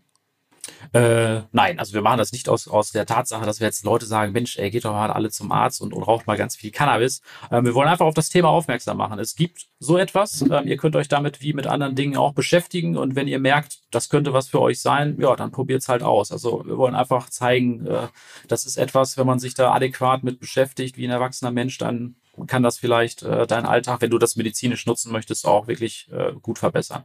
Und was ist jetzt sozusagen der Plan mit der Legalisierung? Also wann erwartest du, dass sich da was ändert? Ich meine, das ist jetzt ja angekündigt worden, aber noch Also frühestens gehe ich vom, vom Januar 24 aus. Also du musst ja erstmal so, so ein Konzeptpaper erstellen mit verschiedenen Gruppen. Du brauchst ein Sozialkonzept. Also wie kann das Ganze funktionieren? Wie viele Abstände brauchst du zu Schulen? Ähm, was geht das nur über Apotheken oder erlaubst du jedem in seinem Geschäft an einer Tankstelle Cannabis zu verkaufen? Ähm, das muss man alles erstmal ausarbeiten und wenn das gut steht, es gibt ja auch ein paar abschreckende Beispiele, wie zum Beispiel in den Niederlanden. Ähm, also so, so sollte man es auf gar keinen Fall machen. Äh, und wenn das alles Hand und Fuß hat, dann, wie gesagt, frühestens schätze ich äh, Januar 24, dass es losgehen kann. Und aber dann ähm, geht's dann gleich richtig los. Ich, also mit dem richtig losgehen, wir, ich, wir kommen aus Paderborn, also wir sind jetzt nicht so die Re Region, wo irgendwas richtig losgeht. Und ich, ich finde immer, wenn, wenn, wenn die Medien äh, über irgendwelche Hypes schreiben, da kommt mal so ein kurzer Peak, aber der Markt entwickelt sich eigentlich kontinuierlich und, und stetig weiter. Also klar wird es in den ersten drei, vier Wochen bestimmt lange Schlangen äh, vor, vor Coffeeshops oder vor, vor Apotheken oder Dispensaries geben, je nachdem, wie das Konzept aussieht. Wollt ihr auch welche aufmachen dann selber? Äh, natürlich, natürlich. Das ist das erklärte Ziel. Also im Freizeitbereich werden wir definitiv in den Retail reingehen. Ähm, haben auch schon ganz viele Gespräche mit, mit äh, potenziellen Partnern in der Richtung. Äh, das werden wir definitiv tun. Ja. Also mit Starbucks und sowas oder mit wem dann? nein, nicht, nicht, mit Starbucks, nein. Okay. Definitiv nicht. Nein, also wie gesagt, äh, wichtig ist auch wirklich bei der ganzen äh, äh, Freizeitgeschichte, dass man da dafür sorgt, dass das Personal in den Verkaufsstellen auch entsprechend geschult ist, weil es ist wie Alkohol äh, auch ein Betäubungsmittel. Also es ist etwas, was dein Körper definitiv beeinflusst und äh, da kannst du jetzt nicht einfach sagen, hier greif mal zu, nimm mal, was du willst. Also man braucht eine adäquate Beratung, egal wie man es an den Mann bringt. Und das muss erstmal alles funktionieren, etablieren und da arbeiten wir mit verschiedenen Leuten an verschiedenen Konzepten dran. Ja. Okay, und wenn ich mir angucke, was so im Markt gerade passiert, ne, wie eine äh, Finn äh, mit der Sanity Group, da Auf ist richtig viel Fall. Geld reingeflossen. Irgendwie, Ja. der Lars ist sogar schon börsennotiert. Ähm, äh, bleibt das jetzt so bei euch, dass ihr das zu viert macht? Oder, oder kommt da denn, oder wahrscheinlich reden ja regelmäßig Leute mit dir oder, oder versuchen wir, das wir reden auf jeden Fall. Also wir, wir hatten in den letzten sechs Monaten wirklich extrem viele Gespräche, auch sehr tolle Gespräche. Wir waren echt überrascht, äh, wie viele Firmen uns teilweise kennen auf der Welt und äh, gerne mit uns was zusammen machen würden. Und äh, wir werden, also der Markt konsolidiert sich ja dann meistens immer, wenn er irgendwie zusammenwächst. Äh, aufgrund der weiten Reichweite werden wir auf jeden Fall mal gucken, was die Zukunft so bringt und uns mit dem einen oder anderen auch dann vielleicht äh, zusammentun. Ja, kann ich mir gut vorstellen. Äh, Sag mal, also das heißt, irgendwie eine Kapitalerhöhung machen und einen Investor reinnehmen, das wäre so das. Ja, ja, ganz genau. Also du kannst ja ein Unternehmen verschieden aufbauen. Ähm, Find zum Beispiel, die haben die Strategie, wir, wir sammeln äh, Geld ein und machen dann eine, eine starke Marke im CBD-Bereich. Dafür brauchst du auch äh, viel Geld am Anfang, wie die einfach schon auch in den Retail-Bereich gegangen sind. Ähm, wir hatten die Strategie, wir fangen erstmal mit Medical an, versuchen das Thema Sourcing und die ganze Regulatorik in den Griff zu bekommen. Ähm, Lars hat, hat das Konzept des Specs und, und äh, kauft dann entsprechende Player ein, um dann eine, eine entsprechende Plattform zu formen. Das sind alles unterschiedliche Herangehensweisen mit ihren Vor- und Nachteilen. Und äh, wir haben uns eben für diesen Weg entschieden. Aber äh, wie gesagt, in Zukunft, gerade im Retail-Bereich, da, da wissen wir, da brauchst du mehr, mehr Power und mehr Geld, damit du auch die Zeit kompensieren kannst. Äh, da werden wir definitiv Investoren. Aber muss man das überhaupt machen? Ich meine, könnte man nicht jetzt, wenn ich das höre, von 8 auf 22 mit Umsatzwachstum, profitabel, ähm, dann ist irgendwie im Jahr 23 dann vielleicht irgendwie 50 Millionen Umsatz, irgendwie auch, also man könnte das irgendwie rein theoretisch ja auch jetzt aus dem Cashflow mit dem Fokus auf Medizin ähm, weiter so laufen lassen, dann müsste man gar nichts tun? Oder ist einfach die, die Verlockung, diesen, diesen großen legalisierten Retail-Markt dann doch mitzunehmen, zu groß? Ja, die Verlockung ist definitiv zu groß. Ähm, das ist ja als Unternehmer ähm, für uns wirklich der absolute Volltraum auch gerade, kann ich nicht anders sagen, weil du bist am Anfang bei einem ganz neuen Markt dabei. Also da, da ist einfach noch nichts. Ich fühle mich so ein bisschen wie, wie im Wilden Westen so. Jetzt kannst du dir deinen Claim abstecken und mal gucken, was passiert. Ähm, also von daher auf, auf das Abenteuer haben wir total äh, Bock drauf. Deswegen werden wir das auch machen. Und dafür brauchst du aber, wie gesagt, im, im Retail-Bereich aus eigenem Cashflow äh, mal so 30 Läden mal eben einzurichten, zu bauen und zu finanzieren kann man machen, muss man aber nicht machen. Mhm. Was ist denn wohl, wenn jetzt jemand kommt und wahrscheinlich hören jetzt ja viele dazu, die sagen, krass, an den Typen glaube ich, äh, der hat es schon bewiesen und, und irgendwie mehrfach sogar und jetzt auch ist schon so weit gekommen. Äh, also ich glaube, klassische VC-Fonds dürfen das gar nicht bei euch unbedingt investieren, dann bin ich mir nicht ganz sicher. Ähm, nicht alle. Also du hast ganz viele institutionelle Fonds, die es nicht dürfen. Ähm, auch einige Privat äh, Family Office oder VCs sagen, nee, Cannabis wollen wir nichts mit zu tun haben, aber es gibt genug, die, die in der Branche äh, finanzieren. Und, und wenn da jetzt jemand, wenn da jetzt jemand ähm, ja, Interesse hätte, was ist denn die Firma aktuell wert? Also weil ich gehe davon aus schon mehrere hundert Millionen. Na, um Gottes Willen. Nein, nein, nein. Also so, rechte wir jetzt hier nicht. Also wir sind da ganz, ganz klassische äh, äh ja, Bewerter, sage ich jetzt mal. Wir haben acht Millionen Euro EBIT gemacht. Äh, Quatsch, acht Millionen Euro Umsatz gemacht und, und äh, über eine Million EBIT. Äh, muss man dann eben in der Verhandlung sehen, was die dann wert ist. Ne? Aber äh, hunderte Millionen jetzt nicht, aber auch nicht mehr zehn. Also so Okay, und du bist open for business, also man kann sich bei dir melden. Wir sind open for business, man kann sich immer bei uns melden. Ich bin open für, für immer alles. Äh, hat mir immer mein Leben quasi gezeigt, das ist die beste Strategie, sprich mit jedem, unterhalte ich mit jedem, höre erstmal zu ganz lange und, und guck, ob man irgendwie was draus machen kann. Hat, hat mich nie äh, ja, betrogen, diese, diese Einstellung wenn jetzt der Markt legalisiert ist, das stelle ich mir noch mal so ein bisschen vor, dann kommen dann nicht auch ganz viele ausländische Player in den Markt rein, habe ich den Lars auch gefragt, ähm, wo dann sagt, okay, die, die haben so eine Power, vielleicht auch andere schon, schon Distributionsstrukturen, auch andere Erfahrungen, andere Sourcing-Quellen ähm, mit Skaleneffekten an allen Ecken, die dann hier diesen Markt irgendwie überrennen?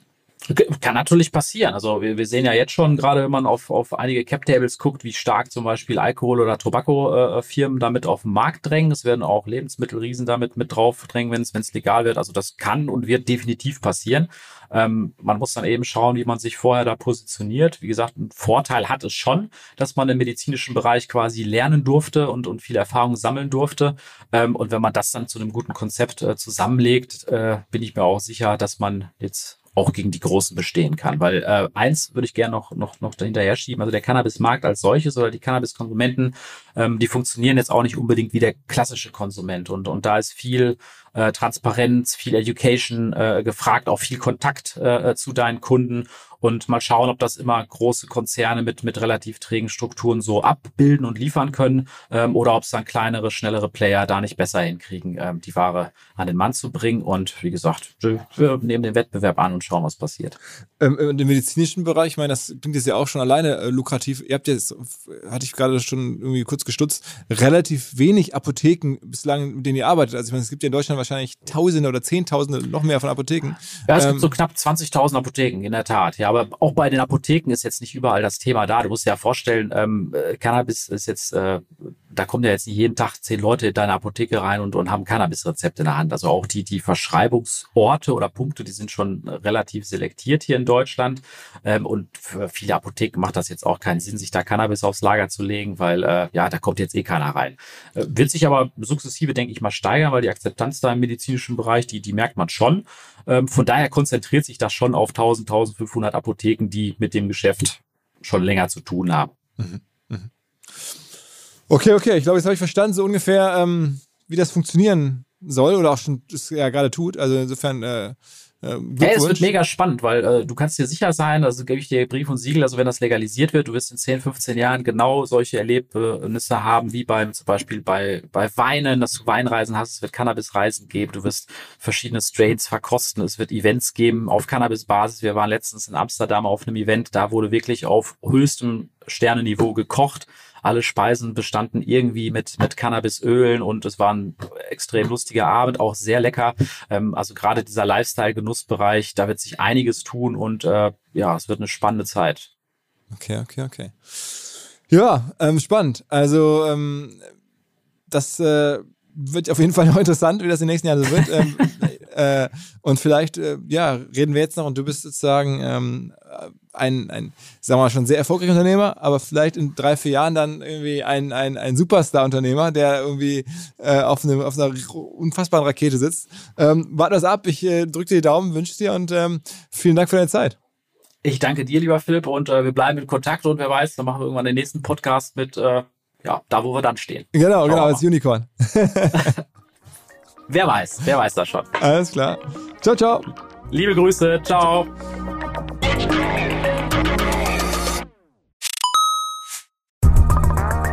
Was mir bislang überhaupt gar nicht klar war, ist, jeder Hersteller von Produkten jeglicher Art kann ein Volksprodukt sein in Kooperation mit der Bild. Das ist insofern natürlich spannend, weil die Bild eine Wahnsinnsreichweite hat, fast 50 Prozent der deutschsprachigen Bevölkerung erreicht und halt dieses Label Volksprodukt vergibt an Partner. Seit 21 Jahren machen sie das. Mittlerweile gibt es 220 verschiedene Volksprodukte und es werden weitere gesucht. Es gab schon Zahnbürsten, Volksakkus, aber auf der Website habe ich gesehen, sie suchen zum Beispiel einen Partner für eine Volkszahnzusatzversicherung oder für eine Volkspizza oder für einen Volksstaubsauger. Also, wer solche Produkte herstellt und auch in größerer Kapazität produzieren könnte, denn erfahrungsgemäß spricht der Verkauf nach einer solchen Kampagne ziemlich an, wendet euch bitte an einen Vermarkter, der Bild. Die Firma heißt Media Impact. Und Media Impact sagt übrigens auch, dass 80% derjenigen, die schon mal eine Kampagne in dem Bereich gebucht haben, das wieder tun. Wer jetzt hier erstmals von dieser Möglichkeit gehört hat, bekommt auf seine erste Buchung auch ein Media-Bruttovolumen von 220.000 Euro on top. Wendet euch dazu bitte direkt an Media Impact ein Wort www.de slash Bild slash Volks-Produkt und erwähnt einfach im Gespräch mit den Ansprechpartnern und Ansprechpartnern dort, dass ihr über OMR kommt und dann gibt es diesen Zuschlag. Zurück zum Podcast. Und zum Schluss der größte Name im Game, mittlerweile fast 70 Millionen schon an Funding eingesammelt für seine Sanity Group. Eine bekannte deutsche Unternehmerfigur, übrigens mit CDU-Vergangenheit. Und jetzt, nachdem wir schon vor einigen Jahren eine Folge gemacht haben, ist er wieder da. Herzlich willkommen, Finn Age Hensel. Hi. Vielen Dank. Hi, schön, dass ich da bin. Ähm, genau, also wer die ganze Folge mit dir hören möchte, da gibt schon mal deinen Werdegang. Ähm, du bist jetzt sagen ja schon einige, ähm, ja, Strecke gegangen in der ganzen Digitalszene. Warst auch sogar schon mal irgendwie Kommunalpolitiker in der CDU, glaube ich, ne? Quasi, ja. Äh, äh, was jetzt auch mit Cannabis überraschend ist, haben wir schon mal festgestellt. Ähm, genau. Ähm, äh, gebürtiger Kieler. Ähm, Flensburger. Flensburger, okay, ganz, noch ganz wichtig, okay, ganz wichtig. Ja, okay, kann ich mir vorstellen. äh, äh, und jetzt seit, na, wie viele Jahre sind es jetzt, dass du, dass du die Sanity Group machst? Also den, drei, drei Jahre knapp. Genau, damals im ersten Jahr, glaube ich, hatten wir mal gesprochen.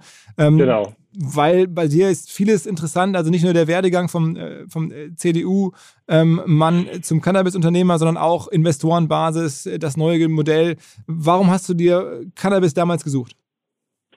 Also warum Cannabis damals gesucht? Das war äh, eine ganz witzige Geschichte. Du hast ja gerade gesagt, ich habe durchaus äh, Wurzeln in der CDU und habe als Jugendlicher, als Vorsitzender der Jungen Union tatsächlich schon für eine Legalisierung gekämpft. Ähm, damals in Flensburg und in Schleswig-Holstein 2001, 2002, weil mich das Thema halt sehr umgetrieben hat, aus verschiedenen auch privaten Gründen. Ähm, da gab es halt Therapiefälle in meinem Freundeskreis.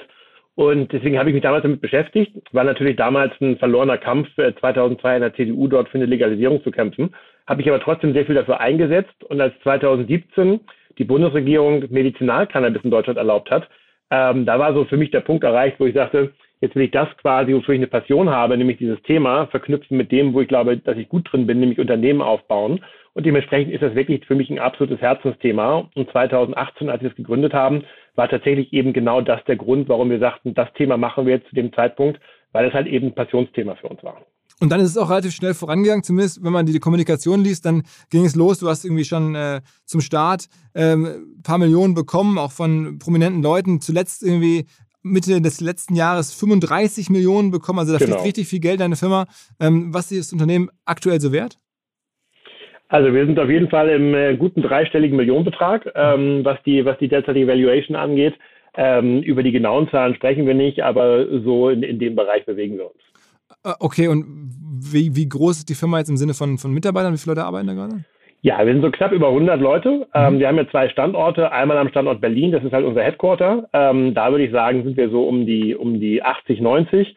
Ähm, dann haben wir noch einen Zweitstandort in Frankfurt, das ist die Produktion. Ähm, Da sitzen wahrscheinlich nochmal so um die zehn Leute und dann haben wir noch in Deutschland verteilt natürlich ähm, Apotheken, äh, Außendienst, ähm, äh, Key Account Manager und so weiter. Also insgesamt glaube ich so 110 sind wir derzeit aktuell. Und, und was ist das Modell? Also wir haben jetzt ja schon auch in anderen Folgen hier in, in dem Podcast gelernt, wie Modelle funktionieren können. Also es gibt verschiedenste Erlösmodelle, wie man Cannabis Geld verdient. Wie versucht ihr es? Also wir haben eigentlich genau genommen zwei verschiedene Go-to-Market-Wege. Wir haben einmal den ganzen Bereich Medizinalcannabis, sprich der äh, Arzt verschreibt dem Patienten äh, durchaus auch THC-Produkte, sogar, sogar sehr häufig, im Bereich Schmerztherapie zum Beispiel, aber auch im Bereich äh, ähm, Schlafprobleme, im Bereich Chemotherapie, im Bereich Multiple Sklerose gibt es verschiedenste Indikationen, wo Cannabis tatsächlich eben wirken kann. Ähm, dort verschreibt der Arzt es an den Patienten. Der Patient geht zur Apotheke, löst das Rezept ein und bekommt zu einer hohen Wahrscheinlichkeit unsere Produkte. Also das ist tatsächlich einer unserer ähm, Erlöswege. Ähm, würde ich fast sagen, momentan 50 Prozent des Umsatzes. Die anderen 50 Prozent ist eher so das, was man klassisch aus dem Konsumgüter E-Commerce kennt. Das sind halt zwar die CBD-Produkte unter der Marke Vai und auch jetzt seit neuestem unter der Marke Displays. Tatsächlich Konsumerprodukte, die sowohl im Retail stehen als auch dominant per E-Commerce abgegeben werden. Und dort ist natürlich ähm, die Regulation relativ frei. Dort können halt einfach jeder kann kaufen. Da braucht man kein Rezept. Das heißt, diese beiden Bereiche Wellbeing und, und Medical, das sind quasi unsere Kernbereiche, wie wir heute Umsatz machen. Und dann haben wir noch ein drittes Erlösmodell, ähm, das ist quasi unsere Produktion. Ähm, die ist aber quasi erst ganz frisch bei uns in Frankfurt, sagte ich gerade. Und das wird wahrscheinlich noch ein bisschen dauern, bis wir da signifikante Umsätze mitmachen. Und Produktion heißt also in dem Fall Anbau? Äh, nee, tatsächlich äh, Extraktion. Das heißt also, du hast den Anbau von Cannabis, mhm. das erntest du, dann hast du die sogenannte Biomasse und aus der Biomasse kommen dann am Ende auch eben andere Produkte, nicht nur die Blüte zustande, sondern eben auch Extrakte, also Öle zum Beispiel, sowohl medizinisch als auch im Bereich Wellbeing, ähm, und am Ende sind die Öle auch die Grundvoraussetzung für alles andere, was dann irgendwann aus der Pflanze entsteht. Und dementsprechend ist das quasi ähm, unsere Produktion, ist die Umwandlung von wirklich Biomasse, also Blüte, in am Ende die Extrakte. Und wo kommt die Biomasse her? Wo kauft ihr die ein? Ja, also derzeit für CBD ähm, kommen die meistens von deutschen Biolandwirten, also quasi Industriehanfanbauer. Das kann jeder Landwirt in Deutschland sein. Also da haben wir quasi ein Netzwerk an Landwirten. Ähm, für den Bereich Medizinalcannabis, wo ja viel THC auch drin ist, haben wir halt verschiedene Anbieter, sowohl in Dänemark als auch in Spanien, Portugal, ähm, seit neuestem jetzt auch Südafrika. Das sind halt quasi so die, die Länder, wo auch THC angebaut wird, wo wir halt dann in Frankfurt das weiterverarbeiten können. Aber ich habe gelernt, man braucht da ganz viele Lizenzen. Es ist gar nicht so einfach, sowas überhaupt irgendwie ja. einkaufen zu dürfen und sowas alles. Das ist äh, der absolute Albtraum für einen Startup, kann ich dir sagen. Du bist ja normalerweise als Startup daran gewöhnt, sehr agil, sehr flexibel zu arbeiten, sehr schnell spontane Entscheidungen zu treffen und am Ende auch sehr kurze Zeitleisten äh, einzuhalten. Äh, sobald Behörden ins Spiel kommen, wird das alles länger dauern. Das ist tatsächlich äh, eine Herausforderung, die ich auch so nicht vorausgesehen habe. Sprich, du brauchst eine Betäubungsmittellizenz für das THC-Thema, du brauchst eine Importlizenz, du brauchst eine Großhandelslizenz, du brauchst eine Herstellerlizenz, ähm, du brauchst eine Erlaubnis. Also da gibt es wahrscheinlich, wahrscheinlich fünf, sieben, acht äh, Lizenzen, die du am Ende für all das, was wir machen, brauchst, damit du halt wirklich in den Markt gehen kannst. Und für jedes neue Produkt, was du in den Markt bringst, geht das ganze Spiel wieder von vorne los. Also es muss wieder neu qualifiziert werden und so weiter. Du kannst auch nicht so einfach den Hersteller wechseln, wenn du jetzt Herstellpartner hast, weil die müssen immer wieder neu qualifiziert werden. Das heißt, das ist schon wirklich ein administrativer Albtraum, wenn man das so möchte. Und wozu führt es am Ende den Umsatz? Also wie viel kommt da jetzt aktuell so bei, bei rum über die beiden Aktivitäten hinweg? Also die, ähm, die, die, die Well-Being-Produkte mit, äh, mit CBD und die medizinischen Produkte? Ja, also wir haben jetzt quasi knapp einen zweistelligen Millionenumsatz angepeilt für letztes Jahr. Ähm, die letzten Zahlen, wie es sich entwickelt hat, werden wir noch sehen. Aber ich sage mal, wir sind wahrscheinlich knapp unter 10 Millionen, wird wahrscheinlich der Umsatz im letzten Jahr gewesen sein. Und was wir halt dieses Jahr planen, ist quasi eine Verdoppelung. Und letztes Jahr, wenn man so guckt, das medizinische Geschäft aufgrund der Lizenzen ist später angelaufen, als wir äh, es gedacht haben. Das ist auch der Grund, warum wir vom Umsatz da ein bisschen hinterher waren. Ähm, das CBD-Geschäft lief genauso wie erwartet. Ähm, aber wir hatten ursprünglich mal auch letztes Jahr schon gedacht, wir werden 50-50 Umsatz machen. Wenn du es über das Jahr siehst, ist wahrscheinlich von den knapp 10 Millionen am Ende 60 Prozent äh, bis 70 Prozent CBD und äh, ähm, 30 bis 40 Prozent am Ende der Medizinalcannabis-Umsatz. Wenn ich jetzt aber in den Januar zum Beispiel gucke, dann sind wir schon bei 50-50. Also das ist halt nur eine Zeitverzögerung, die dann eingetreten ist. Also ihr spielt auf beiden Ebenen. Aber ist es genau. bei euch auch so, dass am Ende das ganze Unternehmensbewertung, der ganze Aufbau, jetzt macht man jetzt nicht ähm, für 10 oder 20 Millionen Umsatz, äh, so spannend und so krass das ist, ähm, man muss jetzt irgendwie größere Ziele erreichen, wenn man seine Bewertungen hat und auch solche Investoren, dann wollt ihr ja irgendwie eine Firma bauen mit mehreren hundert Millionen Umsatz und das geht wahrscheinlich jetzt in den nächsten Jahren nur, äh, wenn da jetzt eine Legalisierung kommt und man dann auch irgendwie sozusagen selber an Privatkunden abgeben kann? Genau, also wir haben da ehrlicherweise ein paar Feuer im Eisen. Also was wir natürlich noch haben, ist das, äh, habe ich jetzt gar nicht erwähnt, aber im Medizinalbereich forschen wir noch an einem Fertigarzneimittel. Da waren wir auch gerade ähm, in der Presse, das wird Endosane heißen. Das ist tatsächlich nochmal ein Blockbuster-Potenzial, weil das ein Cannabis-basiertes Arzneimittel gegen Schizophrenie sein kann, wenn das erfolgreich ist in der Phase 3. Ähm, das heißt, das ist natürlich nochmal eine riesige Chance und Wette in die Zukunft. Aber du hast natürlich recht, wenn man das mal außen vor lässt, dann ist natürlich die Legalisierung derzeit ähm, da, wo die meiste Fantasie hintersteckt. Der Medizinalmarkt wächst, der CBD-Markt wächst auch, aber die Legalisierung ist natürlich das Blockbuster-Event, was dann kommt, was natürlich nochmal ähm, den Bedarf wahrscheinlich verhundertfacht über Nacht, wenn es denn tatsächlich kommt. Und das ist natürlich nochmal eine Sache, auf die wir uns jetzt sehr intensiv vorbereiten, wo wir sehr stark gucken, was können wir heute schon tun, um dort fit zu sein, wie passt das zu den anderen Unternehmensbereichen? Wir haben das ja sehr meines Erachtens gut gemacht, indem wir halt medizinisch die Supply Chain schon aufgebaut haben und die ganzen Lizenzen, von denen du sprachst.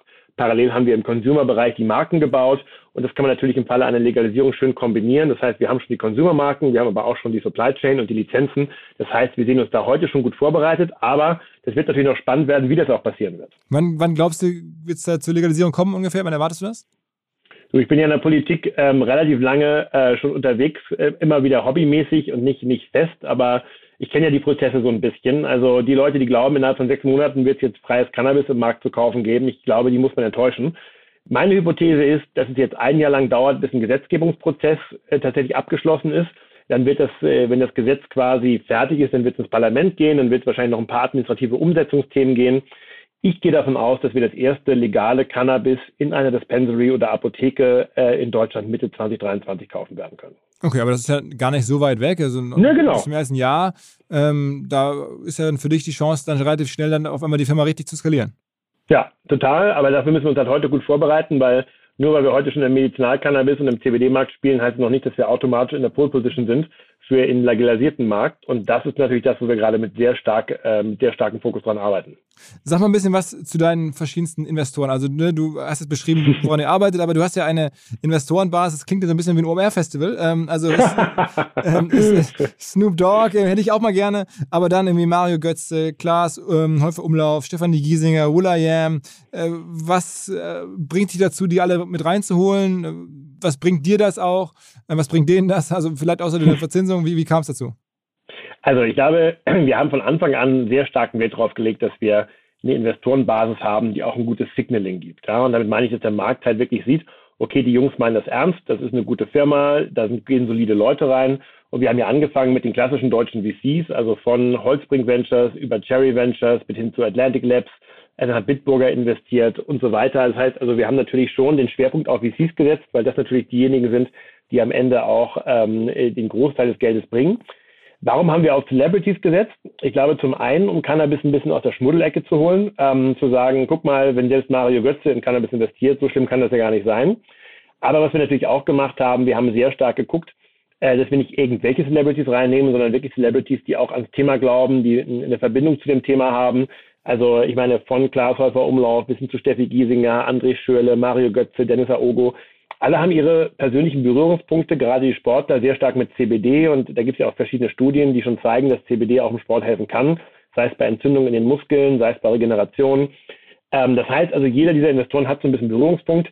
Wie du dir vorstellen kannst, Snoop Dogg äh, auch ganz speziell mit, mit Cannabis. Das sollte jetzt für niemanden eine Überraschung sein. Und am Ende haben wir uns natürlich schon gefragt, äh, nicht nur, was, was bringen, äh, also, äh, was bringen die an Geld auf den Tisch und an Namen, sondern wo können sie uns auch helfen? Und natürlich haben wir da ein paar echt, echt tolle Erfahrungen gemacht. Ja, also mit der Steffi Giesinger zum Beispiel haben wir jetzt ein Produkt rausgebracht.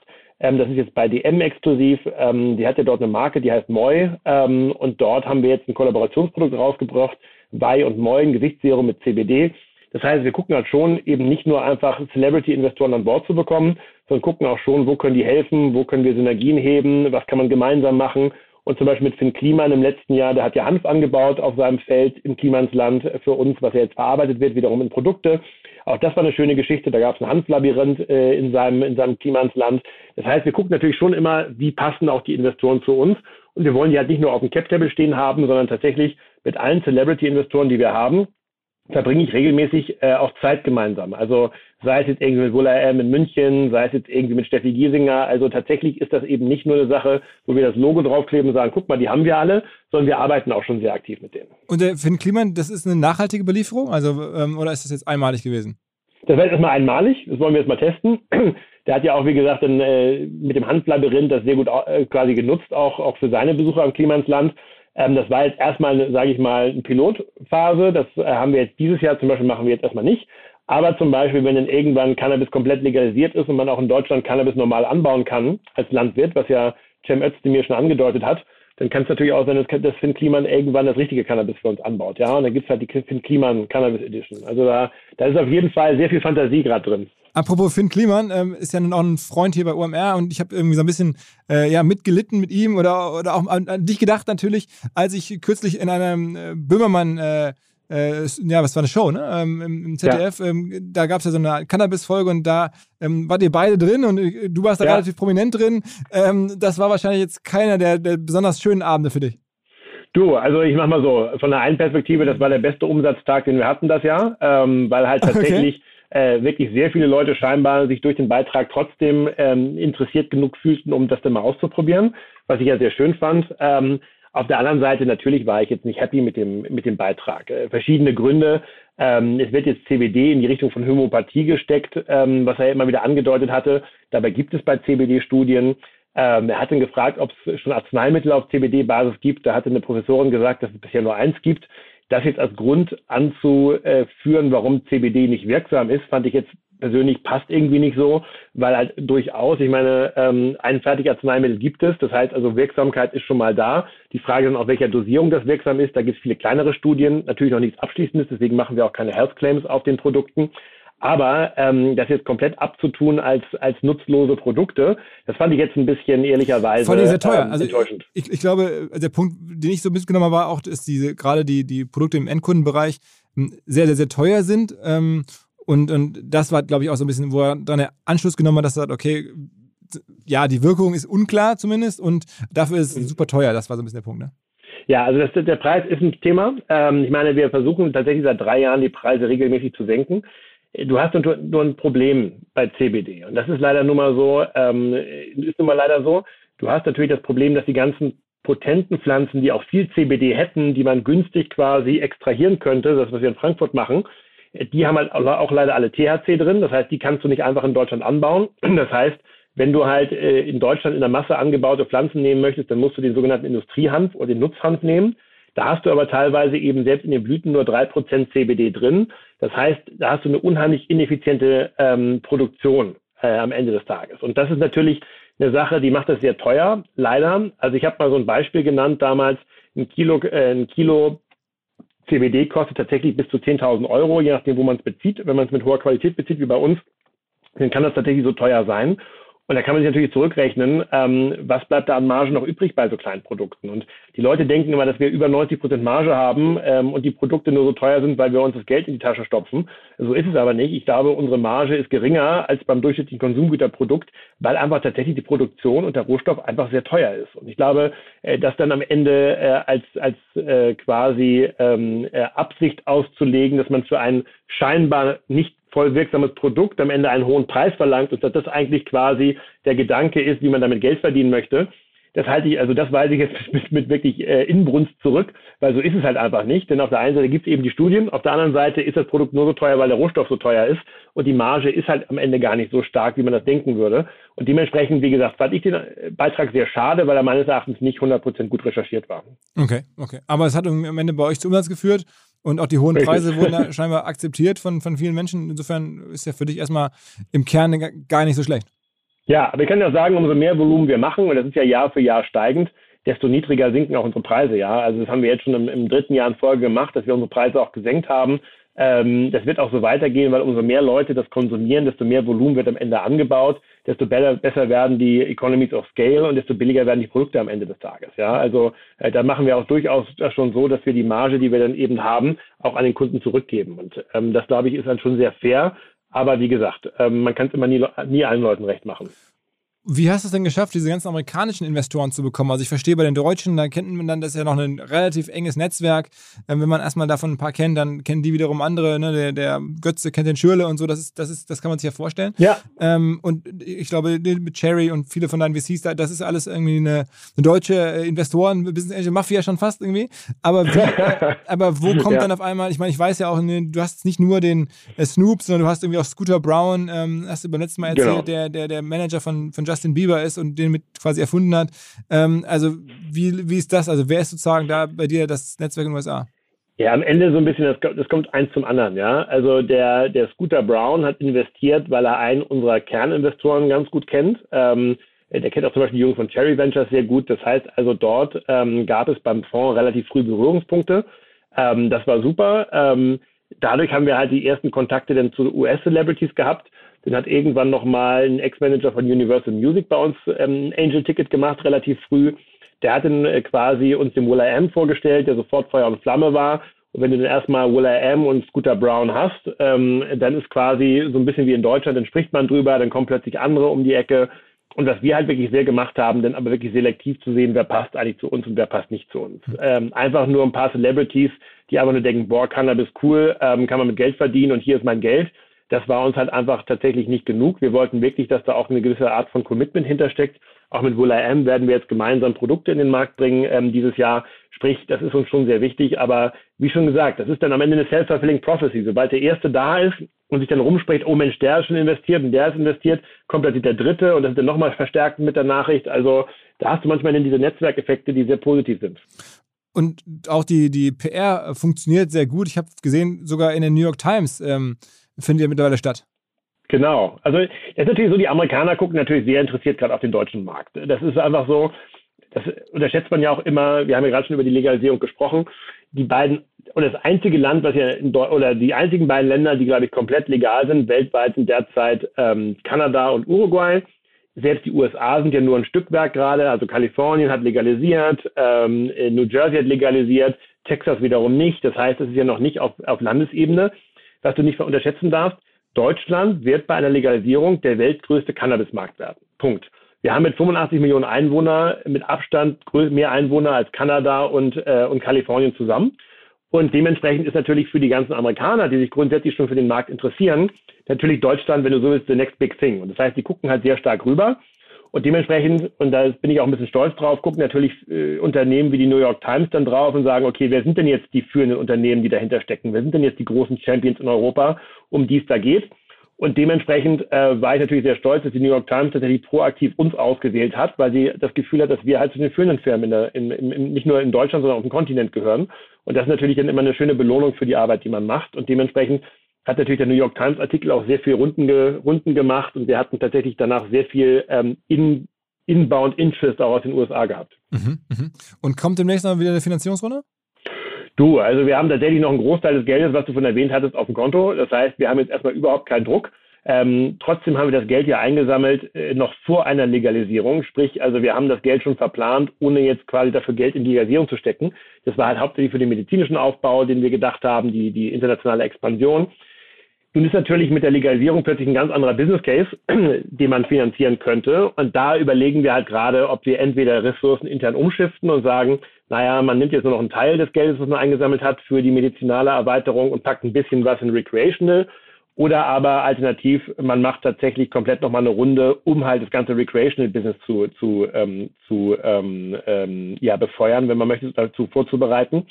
Und äh, da legen wir uns gerade die Karten. Also wie gesagt, wir sind offiziell nicht im Fundraising, wir haben noch genug Geld, aber natürlich denkt man immer auch zwei, drei Jahre im Voraus und denkt so, was könnte man heute tun, wenn man Geld hätte? Und die Gedanken machen wir uns gerade. Wo holt ihr für den ähm, B2C-Teil die Kunden aktuell am meisten her? Also ist das Influencer-Marketing ähm, à la, äh, wie hat Böhmermann, der hat, ja so ein paar Posts gezeigt. Oder, oder mhm. was, was ist es? Wo kommen da die Kunden her? Also tatsächlich, wir haben ja tatsächlich, braucht man ja auch kein Geheimnis draus machen, Schwierigkeit beim Online-Marketing. Die großen äh, Medienkonzerne wie Google und Facebook, die erlauben Cannabis in keiner Form ähm, zu bewerben. Äh, Gleiches gilt auch teilweise bei Display-Netzwerken und so weiter. Das heißt, wir haben da immer so ein bisschen, ähm, kämpfen da immer so ein bisschen ähm, uphill. Ähm, dementsprechend muss ich ganz ehrlich sagen, heute haben wir eigentlich zwei bis drei große, ähm, große Kundenakquisitionskanäle, Einmal ganz klar SEO, ähm, wo du sagst, da kommen halt viele Leute, die halt einfach äh, googeln und das ist ja dann keine Werbung, sondern das ist ja quasi ähm, organisch, sprich das erlaubt Google dann. Mhm. Ähm, das zweite Thema, wo wir, glaube ich, sehr stark sind, sind Influencer, wie du gerade schon gesagt hast. Und das dritte ist so, ich nenne es mal so im weiteren Sinne Kooperation und Affiliate, was halt auch ein großes Thema ist bei uns. Ähm, aber tatsächlich, wenn ich mal so in meine E-Commerce-Historie gucke, jetzt bei Rocket Internet oder auch anderen Firmen, da war halt immer Google und Facebook sicherlich kombiniert fast 50 Prozent des Umsatzes und der Rest war dann irgendwie ähm, über verschiedenste Kanäle. Ich glaube, bei uns ist es ein bisschen anders. Und seit wir halt eben Pro7 seit 1 drin haben, auch sehr viel und sehr erfolgreich über TV. Mhm. Aber leider, äh, und das ist das Thema, ist es immer noch schade, dass du halt diese traditionellen Online-Kanäle nicht so in dem Maße nutzen kannst. Aber deswegen musst du halt äh, kreativ sein und über andere Dinge kommen. Was ist denn euer bestverkäufliches Produkt in dem Bereich? Also im Bereich Consumer definitiv Schlafprodukte. Also alles, was Schlafprodukte sind, sowohl die Kapseln als auch die, die Sprays, die laufen hervorragend, haben auch ein NPS von über 80, also wirklich sehr große Kundenzufriedenheit. Wir haben da auch immer ganz tolle Feedbacks, die wir von Kunden bekommen. Die dürfen wir leider nicht veröffentlichen, weil das dann wieder Heilmittelwerbegesetz wäre. Ähm, aber tatsächlich, äh, da ist eine wirklich krasse Fangemeinde von den Schlafprodukten. Darüber hinaus tatsächlich die klassischen CBD-Öle, weil es eben tatsächlich eine große ähm, Gruppe an Menschen gibt, denen das wirklich hilft ähm, und die auch wirklich sich dazu austauschen. Und dann am dritten, das dritte Produkt, die Kategorie wahrscheinlich tatsächlich die Vaporizer, ähm, die auch noch tatsächlich eine sehr große hohe Beliebtheit haben, wo wir auch noch mal ein bisschen anpassen werden, um da ein bisschen nachhaltiger zu werden. Ähm, da haben wir derzeit noch ein paar Herausforderungen, aber das sind, glaube ich, so die drei großen Produktkategorien. Und im, medizinischen Bereich, was, was ist da euer Top-Produkt? Ja, das wahrscheinlich, ähm, wir haben ja auch im medizinischen Bereich verschiedenste Produkte. Also einmal das normale Cannabis-Blüte, also was man sich halt eben auch so vorstellt, wie eine Cannabis-Blüte aussieht. Das zweite ist dann eben die Extrakte. Das dritte wäre jetzt Fertigarzneimittel oder, oder, äh, oder Arzneimittel wie Dronabinol, die quasi Wirkstoff sind. Ähm, also die Hoch-THC-Blüte ist schon ähm, mit Abstand das am bestverkaufendste Produkt. Ähm, dicht gefolgt von den Extrakten. Okay, ich glaube, ich glaube, ähm, dann, äh, also letzte Frage vielleicht noch. Das ist ja immer so ein bisschen tricky, auch sozusagen die Ärzte dazu zu bewegen, dass sie euer Medikament oder am Ende äh, den, den Patienten empfehlen, sodass dann der Patient in die Apotheke geht und nach eurem fragt, ähm, gibt es da irgendwelche Maßnahmen? Macht ihr da wirklich klassische so Pharmareferenten und sowas? Ja, tatsächlich. Also wir haben tatsächlich ein Team an, an Leuten, die zu den Ärzten gehen. Ähm, grundsätzlich ist es so, der, der Patient kann in der Apotheke nicht nach einem, äh, nach einem speziellen Produkt fragen, sondern das muss der Arzt schon verschreiben. Also das ist jetzt nicht so, dass der Arzt sagen kann, ähm, hier mach mal Cannabis und der Apotheker und der Patient entscheiden gemeinsam, was für Cannabis. Es gibt ja verschiedenste Sorten, also wie gesagt, Hoch-THC, Niedrig-THC, Hoch-CBD, Niedrig-CBD, ähm, balanciert, wobei das leicht viel drin ist. Das heißt, am Ende ist der Arzt derjenige, der basierend auf seiner Erfahrung, seinem Gewissen und seinem besten Wissen am Ende ein Produkt verschreibt. Ähm, und das bekommt dann die Apotheke als Rezept zusammen mit dem Patienten und der Patient nimmt es dann. Wenn die Apotheke zum Beispiel sagt, sie haben das Produkt nicht, dann kann der Arzt und der Apotheker das nach einem kurzen Telefonat tatsächlich austauschen gegen ein anderes Cannabisprodukt. Das ist aber nicht so einfach. Sprich, am Ende ist dein Hauptstakeholder am Ende der Arzt und was wir halt eben da machen, äh, mit unseren Key Account Managern, aber auch mit unseren Pharmareferenten, sprechen wir halt regelmäßig mit Ärzten ähm, und besuchen die auch vor Ort, erklären ihnen die, die Vorteile der Cannabis-Therapie, erklären ihnen den Vorteil unserer Viamed oder Avai-Produkte. Und dementsprechend ist das natürlich das Geschäftsmodell, dass wir über den Arzt, der dann am Ende Vertrauen in uns hat und sagt, euer Produkt ist ein gutes Produkt, dass er das am Ende verschreibt. Also das ist tatsächlich sehr klassisch Pharma, ähm, wie wir dort aufgestellt sind. Okay, okay, okay. Also ähm, ich glaube, das Update ist, ist, ist, ist klar. Ähm, auch ihr liegt so ein bisschen auf der Lauer. Ähm, du hast gerade gesagt, gibt es den Blockbuster-Event? Ähm, wann, wann kommt der? ihr bereitet euch vor, ihr ja. schafft auch schon ja, nennenswerte Umsatzzahlen ähm, ohne die Legalisierung. Aber ähm, wie gesagt, bis hin zur New York Times, alle warten darauf, was passiert. Der Markt ist riesig, genau. das wusste ich gar nicht so genau, dass Deutschland da so der globale Market to watch ist. aber umso spannender wird es. Ähm, wir drücken die Daumen und ich bin mir sicher, dann gibt es irgendwie demnächst hier beim, bei uns wahrscheinlich, wenn du Lust hast oder Zeit hast, das nächste Update. Ja, sehr gerne. Sobald sich das rauskristallisiert, wann es mit der Legalisierung losgeht, äh, können wir gerne nochmal sprechen. Würde mich freuen. Alles klar, mein Lieber. Tschüss. Super, tschü. danke Philipp. Ciao. ciao, ciao. Das war unser Cannabis Triple Header. Wenn ihr der Meinung seid, wir sollten häufiger verschiedenste Gäste zu einem Thema einladen und ein Thema mal so beleuchten, schreibt mir gerne bei LinkedIn oder bei Instagram. Ich freue mich da über Feedback. Dann bauen wir demnächst mal häufiger so Folgen, wo nicht nur ein Gast da ist, sondern drei. Mal gucken, was da so an Feedback kommt. Vielen Dank vorab und bis Mittwoch. zur Abwechslung jetzt mal vollkommen schamlos und offene Selbstvermarktung und Werbung für unser OMR Festival am 7. und 8. Mai. Dort sind wir gerade in der absoluten Planungshochphase. Das heißt, wir verkaufen jetzt letzte Standflächen, wir planen, wie halt dort alles laufen wird Anfang Mai. Und weil das so ist und weil wir noch einige Flächen und Möglichkeiten, Masterclasses, Präsenzen frei haben, wollte ich nochmal dazu aufrufen, sich da bitte zu melden, wer noch nach neuen Kunden, nach neuen Leads sucht, wer eine Plattform sucht, um seine Brand transparenter und sichtbarer zu machen, wer in irgendeiner Form nach Nachwuchs, nach Talenten sucht. All das können wir ermöglichen. Ihr könnt bei uns gesehen werden, ihr könnt bei uns wirklich wachsen, aber halt nur jetzt in diesen Tagen, denn irgendwann müssen wir dort die Bücher schließen, weil die Planungszyklen Richtung Mai dann zu kurz werden und vielleicht auch, weil einfach alles verkauft ist. Deswegen jetzt nochmal der Hinweis, denkt an unser Festival jetzt, wer dabei sein möchte, mit Masterclass, mit Speaking, mit vor allen Dingen aber Präsenzen auf der Fläche, mit Ständen. Einfach ganz kurze Mail an inbound.omr.com. Innerhalb eines Tages melden sich da eine Kollegin, ein Kollege und dann startet die Zusammenarbeit.